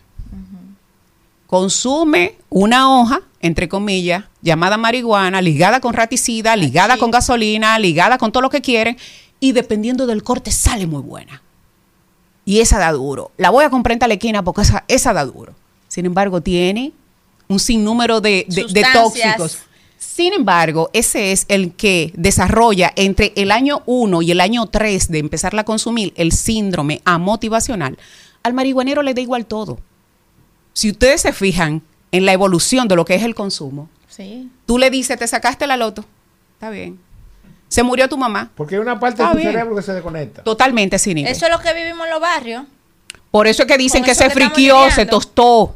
Y después va otra, doctora. Eh, Los padres de algodón. Los padres de algodón Eso son aquellos padres permisivos, proveedores exclusivos de todo lo que necesita mi hijo, que queremos sus- eh, eh, sustituir lo que es la responsabilidad y el tiempo en el proceso educativo, porque a las escuelas se va a aprender un programa académico, en en las casas es que se educa. Y hay una gran diferencia. Entonces, esos padres de algodón que quieren entender y asumir de que yo, si le doy todo a mi hijo, es que soy buen padre, y si entro en la medida de aceptar y entenderlo. Señores, cuando yo escucho erróneamente a esos padres que dicen, yo soy amigo de mi hijo, pues tú lo dejaste huérfano. Ah, Sí, en el momento que el padre se convierte en hijo de su, en, en amigo de su hijo, Sí. tú lo dejaste huérfano. Así es. Doctora. No, viene mi pregunta. Ah, pues, sí. Doctora, yo creo, que, yo creo que si yo no hago esta pregunta, me sentiría, como dice la canción del Caballero de la Salsa, que tuvo tres presentaciones espectacular, eh, el señor eh, Gilberto Santa Rosa. Si no lo pregunto ahora, reviento. Él dice, si no lo digo ahora, reviento en una canción. La Yibuyinga, la gurrupela que invadió la zona colonial, es el centro de la cultura del Nuevo Mundo, donde empezó todo en América. Sí. ¿Qué evaluación psicológica o psiquiatra usted le puede dar al país sobre el comportamiento de esa crápula que ese día se adueñó de la zona colonial, irrumpió, rompió, vandalizó, bebió, metió droga, hizo de todo en la zona colonial? ¿Esa gente están bien de salud mental o tienen problemas? Te voy a decir algo.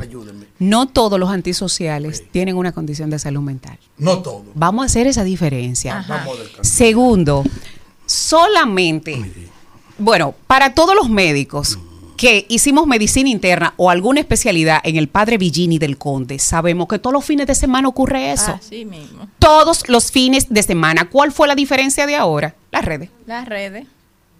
Las redes. Y te lo digo porque en el 2005-2006 Doctora, subiéndose en los carros. Pe- perdón, carros, perdón. rompiendo ahí se actúa por conducta, ahí se hace, ahí, ahí se hace lo que nosotros llamamos actuar por conducta aprendida y sobre todo el síndrome de la foca. Yo E voy a hacer lo que hace el otro y lo que le aplaude. Síndrome de la foca. Ahora Déjame bien, ahora bien, tenemos que entender y asumir que ahí lo que se pudo ver fue mucha gente haciendo lo mismo en el mismo instante. Que no está ajeno a lo que ocurre en cualquier barrio O la cuarentena. que no está ajeno. Yo invito, yo invito a los trabajadores de la conducta que nos demos un paseíto por el underground, 42, por sí, ahí, sí, para que vean Bajo mundo, como decía Bulín 47. que nos vamos para allá. Sí. Y yo agradezco en su momento que a principio de año, ustedes, bueno, yo le agradezco la, la reinvitación, pero a principio de año, con el tema del fentanilo, señores. Hay fentanilo aquí. Pero por Dios. Lo grande que el Pública presidente. dijo que no. el presidente. No, lo que pasa es que la que, no llevan para analizar esa está limpia. Doctora. No me analicen muestra, que me analicen gente. Doctora, oiga una cosa, doctora. Yo quiero preguntarle lo siguiente. Después de escucharla a usted, cada vez que usted tiene una intervención como esta, cualquier persona que tiene dos grados de sensatez y de que le duele su país, siempre surge la misma pregunta. ¿Cómo es posible que una profesional de sus calidades, incuestionable, que ha vivido y ha servido del sector público y privado, que nadie puede cuestionar el nivel de dominio y de autoridad bien ganada que tiene en ese tema. Nadie, ni, ni quien la odia, ni quien la adversa, nadie puede rebatirle eso, ¿verdad? Si usted viene a este micrófono, yo lo estoy escuchando la mañana entera, callado, planteando una realidad social en una problemática tan fundamental, sobre todo después de la pandemia. O sea, los países entendieron el nivel de problema en el que estamos sometidos. Entonces usted me ha hablado ahí de consumo por un lado de sustancias. El otro 60% de la población también tiene una adicción, sea al teléfono, sea a los juegos de azar, sea a la pelota, sea a la lotería, al alcohol, a la droga. O sea. Prácticamente todo el mundo de alguna manera Tiene tiene, una condición eh, eh, psicológica. Y este país está invirtiendo el 0.33. No tenemos un hospital, no tenemos salas para estabilizar. Pero ¿y las autoridades qué dicen? Usted lleva ese tipo de temas. Usted, hay, hay, hay un- una mesa de diálogo. O sea, hay un lugar Mira. donde esto que usted nos está diciendo aquí se lo puede decir al ministro de Salud, a Mario Lama. O sea, ellos no lo saben, a ellos no le importa. mira, ¿Qué es lo que pasa? Cuando yo empecé con este tema, y aquí, bueno, yo, le, yo te quiero dar las gracias porque hace precisamente un año en este programa fue que yo leí mi carta pública de renuncia sí. por el acoso que me impusieron de que me retractara con relación a todo lo que yo decía que estaba pasando en salud mental. Y yo quiero decirle eh, que el, el director del Servicio Nacional de Salud me conoce muy bien porque incluso él fue mi ginecólogo durante muchos años. Él sabe quién es Alexandra Iche. Yo estoy yendo. Él sabe. En ginecología Y- obstetricia. y- ¿Quién- quién es el funcionario? Diga el nombre. No, el doctor, el Mario. doctor Mario Lama. Ok. Entonces, aquí hay, hay, hay cosas muy particulares. Lo primero es que todo el mundo sabe la condición de salud mental, pero es más fácil eh, aumentar lo que es el ego de quienes están dirigiendo ciertos departamentos. Y yo, cada vez que puedo, le digo, porque de buenas intenciones está techado el piso del infierno, yo siempre me pregunto que si de verdad al señor presidente le dicen los números. Porque que yo, yo o él no se documenta de personas realmente fiables. ¿Y cuál es la necesidad de nuestras autoridades de no decir las cosas como son? Porque al final, si tú, o sea, los buenos gobiernos están hechos de críticas, porque si tú vas a mi casa y me dices que eso está mal, ya yo tengo un ojo visor para corregirlo y para ver de qué manera lo medío y en qué tiempo me planteo la solución de ese problema. Pero aquí todavía no se ha visto nada. Aquí, mira, las demencias son la segunda causa de muerte ya a nivel mundial. Eh, se está desarrollando demencia a nivel a, a- temprana edad, o sea, ya no es a los 60 ni a los 70. Sin embargo, las expectativas de vida han crecido porque ya la gente dura más. Y esto se está complicando. Esto se está complicando. En los próximos 15, 25 años, toda la atención integral tiene que ser a salud mental. Tenemos una de las tasas de los índices de suicidio que aunque dice que está dentro de la media, señores, es que no debería de ocurrir ni uno. Y aquí hay unas estadísticas de suicidio sesgado. ¿Tú sabes por qué? Porque cuando alguien intenta suicidarse, con, tomándose algo, ingiriendo algo, lo llevan a un centro médico y después de dos o tres días que fallece no ponen suicidio, lo que ponen fue la causa, la, com- la complicación. La complicación. No el origen de la muerte. No el origen. No tenemos eh, un programa de prevención de suicidio y el que me diga a mí que sí, que me enseñe dónde está la oficina. Aquí tenemos un centro de llamada que dicho sea de paso, se tiene, yo, es que yo no puedo aplaudir que se hagan cosas, porque ¿qué se supone que se tienen que hacer. Eso es cuando tú quieres premiar a tu hijo porque haya sacado buenas notas. Es que eso es lo que le corresponde dentro de sus obligaciones como niño o como adolescente. Entonces yo no puedo aplaudir que me inauguraron un hospital o que me, me- me dieron por, por migajas dos salas en un hospital general para psiquiatría cuando el 3% de las camas en cualquier hospital general le corresponden a salud mental. Do- doctora, yo quiero insistir en algo, porque de verdad... Ya tenemos que ir acabando. Está bien, pero... Es un tema yo- muy yo- amplio y muy Pero interesante. yo quiero insistir en lo siguiente, que yo no lo sabía. Y de hecho no sé Ah, si usted lo había hecho público. La inclusión Real- las escuelas Tiempo, no lo real- aceptan los niños. Real y efectivamente, Mario Lama la canceló a usted, ¿verdad? Ellos, Por- por- ellos me, eh, bueno, pero eso yo lo dije Eh, aquí. eh, eh, ellos me suspendieron a mí, eh, me sacaron de nómina y yo me di cuenta después de muchos meses. Y no la desmintieron tampoco. No, tampoco. Después, a los seis meses, me reembolsaron. mi- pero una pregunta, ahí vamos. ¿Cuál es el argumento que tú puedes tener para tú suspender a un empleado y no hacerle una notificación, alegando supuestamente que yo no estaba en una auditoría cuando yo soy una mujer pública y ellos reciben las estadísticas de la unidad que yo manejaba? Eso es lo primero. Segundo, ¿cuál argumento tú utilizas para alguien que supuestamente faltó a la ley hacerle un reembolso de todos los meses que supuestamente la tenía suspendida? Entonces yo lo que hice porque mi moral no está sujeta a lo que es un salario. Y yo quiero que sepan aquí que lo que gana un médico especialista son 69 mil pesos y lo descuento. Y que lo que a mí me pagaba el Estado, yo me lo gano sentadita en mi consultorio en un día. Esto era por academia y por vocación. Y lo sigo siendo. Entonces, aquí ellos, eh, o sea, el Estado lo que no ha entendido, lo que ha hecho conmigo. Ustedes me dieron a mí un año sabático. Y esto no es política. Cuando usted busca, yo tengo... Ahora sí es político. Óyeme, es que, es que, bueno, se convirtió en un tema político. Y yo quiero que sepan lo siguiente. Yo tengo 20 años, tú buscas programas míos de hace 15 años y yo estoy, Elvin que lo sabe, en lo mismo. En lo mismo. Yo no estoy peleando nada diferente. En, un, en algún momento se quiso politizar. Y yo dije, señores, no es así porque yo era militar y luego asimilada. Que el año pasado, en mayo, fue que también me retiré de esa parte porque yo entendía que yo tenía que convertirme en la voz de aquellos que no tienen voz. Y lo voy a seguir haciendo. Yo, yo, yo estoy segura que puedo contar con el pueblo. ¿Ustedes saben por qué? Porque es muy triste cuando, tú cuando yo abro mi celular. Ahí una señora eh, me dice, doctora, tengo un niño con una discapacidad intelectual que está eh, en el espectro autista, en- en un- en una manifestación grave. El muchachito está totalmente incontrolable. Se da golpes, sumamente agresivo, pero no lo quieren ingresar en el Santo Socorro, que es el único lugar de ingreso. Por población, a nosotros nos corresponden entre mil y mil quinientas camas de salud mental. ¿Tú sabes cuántas camas tenemos? Menos de 100. Por población. Menos de 100. Bueno, doctora Entonces, Iches, gracias. Este y es un tema. este programa siempre estará abierto para discutir estas cosas. Ojalá que algún día yo voy a hacer que esta Alguien le haga entrevista se la manden al presidente. No, yo- vamos a hacer lo siguiente, Elvin. Sí. Ya que ustedes se manejan tan cerca del presidente, díganle que me invite a una de las Semanal. entrevistas de De la los lunes. semanal. Sí, la de los lunes, para yo llevarle las estadísticas al lado del ministro. Si saben para qué me Invita a la pongo, doctora me- Iche, que después así si sabe cómo me pongo para que me invite. ¡Vámonos!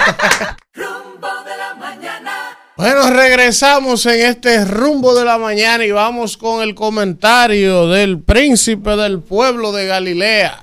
Bien, Kelvin, oye bien, para que estés en Q con los videos.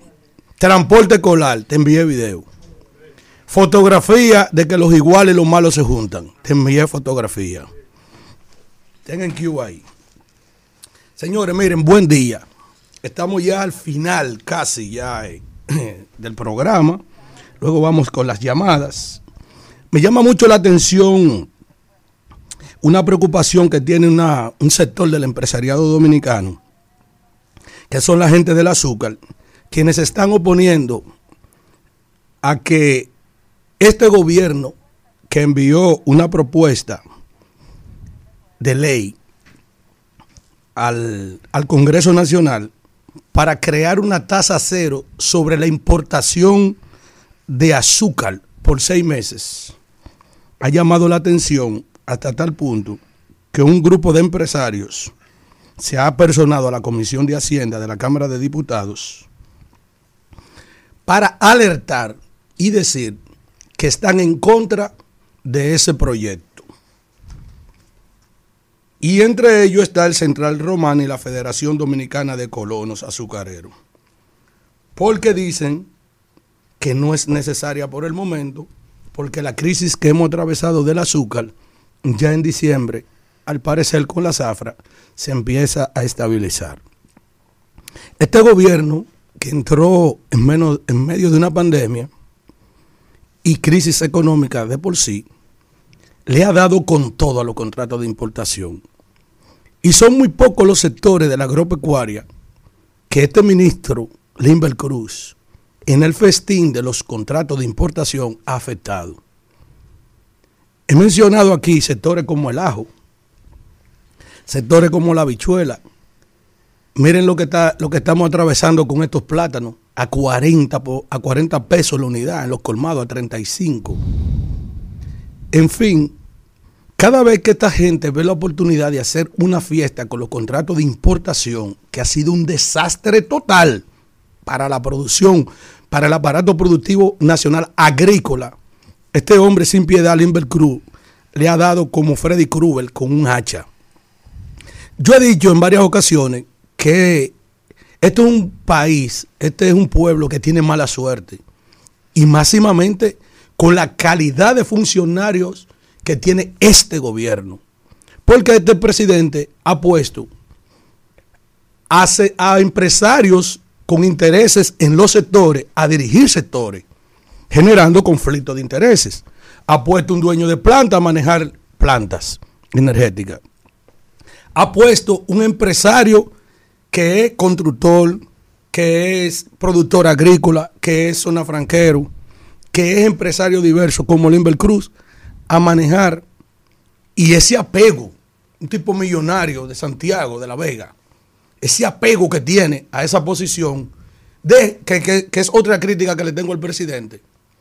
Yo no sé por qué él tiene tantas dificultades para remover malos funcionarios, cuando esa gente ni siquiera pensaba en ser gobierno. Esa gente fueron gobierno por la disrupción interna, lo que aconteció en una guerra fratricida que se está tratando de recomponer en la Alianza Rescate RD dentro del PLD. Entonces, mira cómo están esta gente con temor de que le hagan un lío, porque si aprueban esa ley seis meses, le meten azúcar por un tubo y siete llaves, cuando ya la crisis del azúcar realmente empieza a mermar, porque viene ya la zafra azucarera de diciembre. ¿Ustedes quieren ver? Vayan a los pueblos azucareros y vean por qué nacen los pendones en este tiempo. Porque ya la, la- la la caña empieza a madurar hasta para el corte para la producción de azúcar. Yo se lo digo porque yo soy de un pueblo azucarero.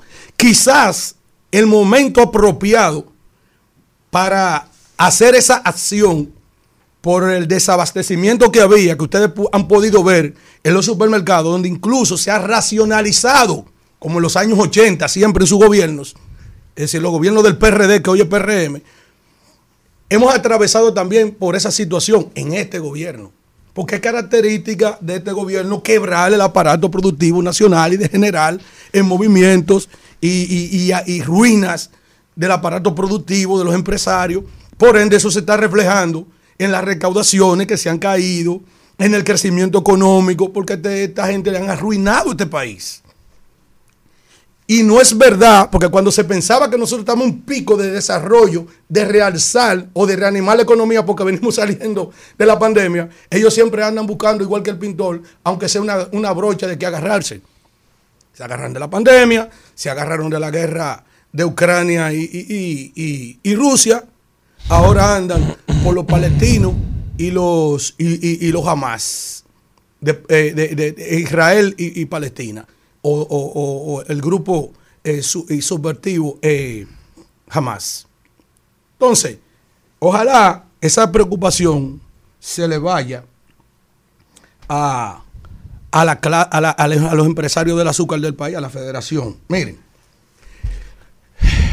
ustedes saben que los anhelos de este pueblo o de las clases más pensantes del país, en el momento en que se pensó en destinar un 4% para la educación, para poder, poder proyectar la sociedad que queremos en el futuro de la mano de la educación, mucha gente lo vio positivo, otros lo criticaron, como fue el caso de Leonel Fernández, que, que lo atacaron en su momento.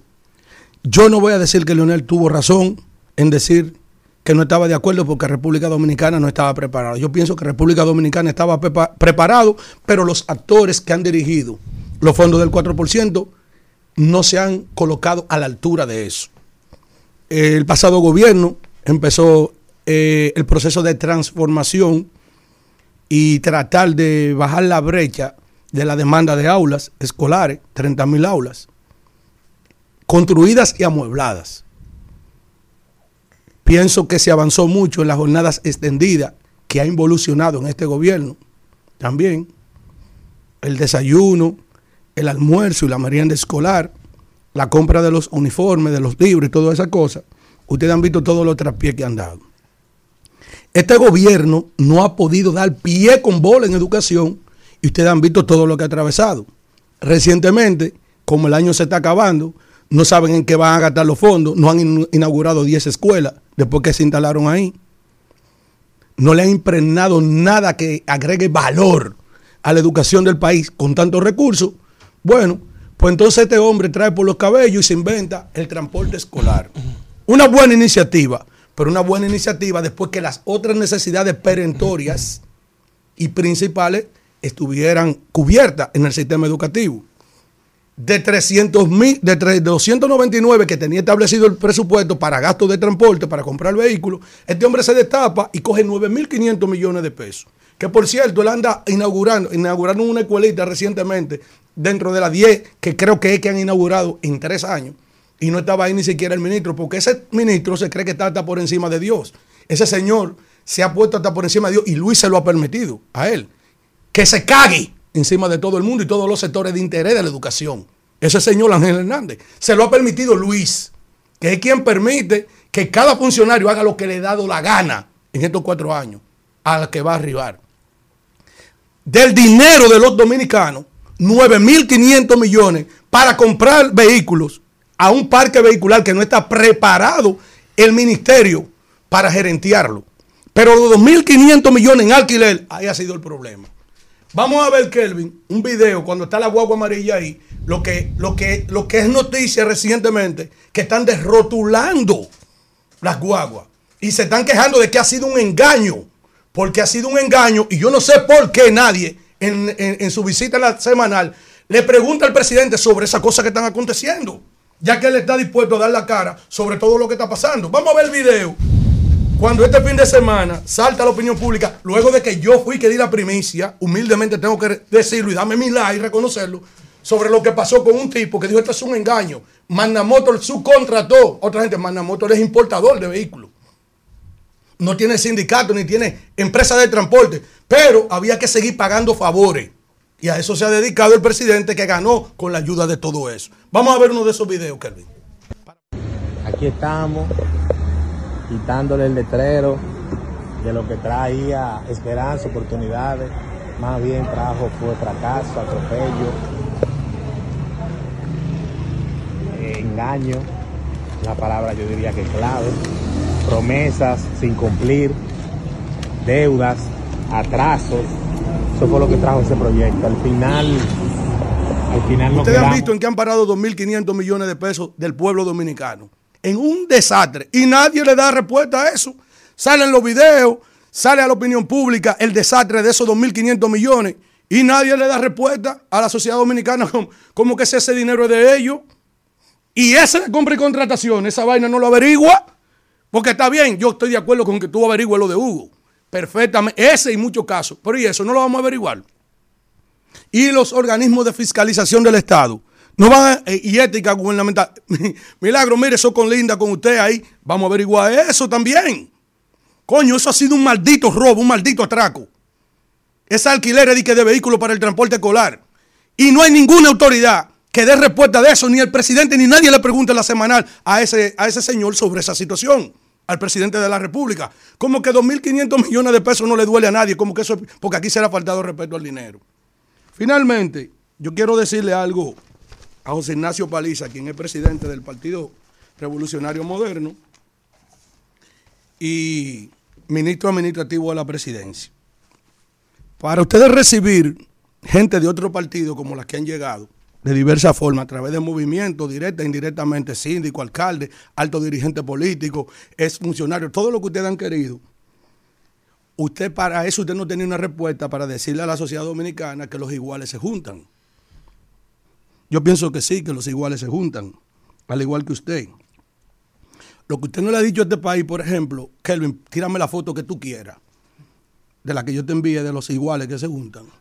Por ejemplo, mira, Miguel Gutiérrez con Luis Abinader, preso en Miami por droga, encargado de la justicia de Santiago. Yo estoy de acuerdo contigo, eh, José Ignacio Paliza, los iguales se juntan. Tírame otra foto, la que tú quieras. Mira ahí el presidente Luis Abinader con José Arturo López Florencio, Miki López. Tú ves que los, iguales se juntan. Yo no estoy diciendo los malos, yo estoy diciendo los iguales. Estoy haciendo uso de tus mismas palabras, porque alguien tiene que decirlo y yo se lo tengo que decir. Porque es bueno decir una campana y escuchar la otra, pero van a escuchar esta. Ponme otra ahí, la que tú quieras. Juan Maldonado, de Comunidad Digna, preso en la Operación Falcón con medida de coerción y la mujer diputada investigada y no termina el juez este de la Bandiel de llamar a la mujer y es candidata de nuevo. Es verdad que los iguales se juntan, míralo ahí por droga. Ahí está Luis Abinader, José Ignacio Paliza y Juan Maldonado Marcial del Seibu. Es verdad que los iguales se juntan. Tírame otra, si es que te queda.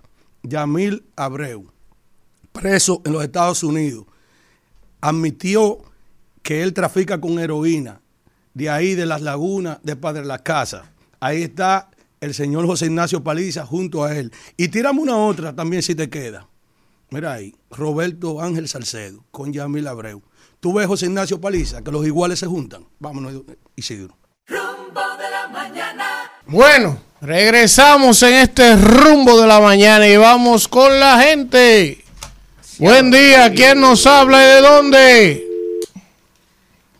Buenos días. Buenos días a todos. Bigote.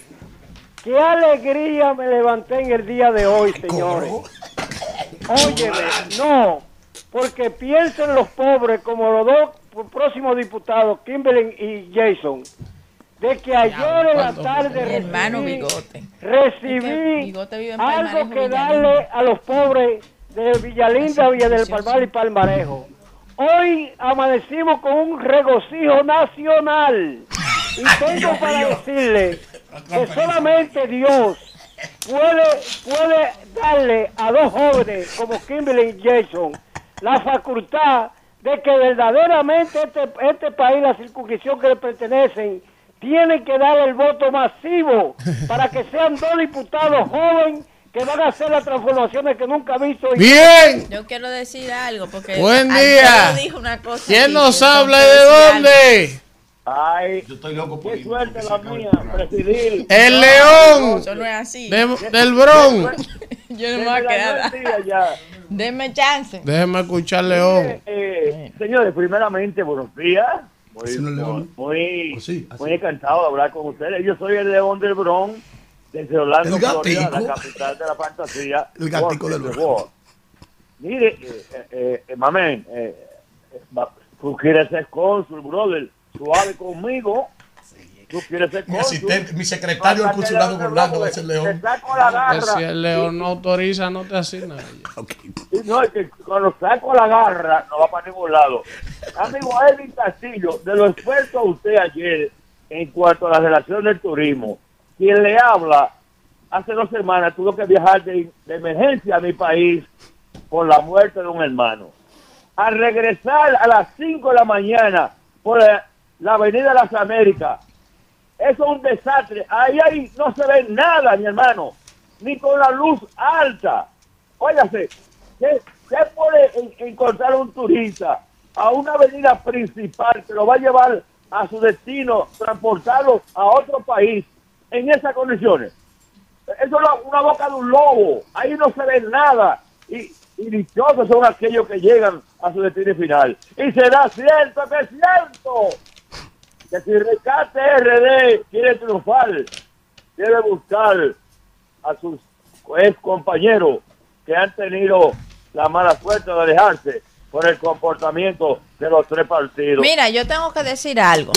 Alfredo en su comentario, y miren que yo no tiendo a responder los comentarios de mis compañeros, pero ayer Luis Abinader dedicó la semanal a presentar un informe que se llama Un golpe al narcotráfico, donde resaltaba el presidente que en los tres años de gobierno del PRM, encabezado por él, se han incautado 26 toneladas más de drogas y sustancias controladas de lo que se incautaron en los 16 años anteriores de gobierno del PLD.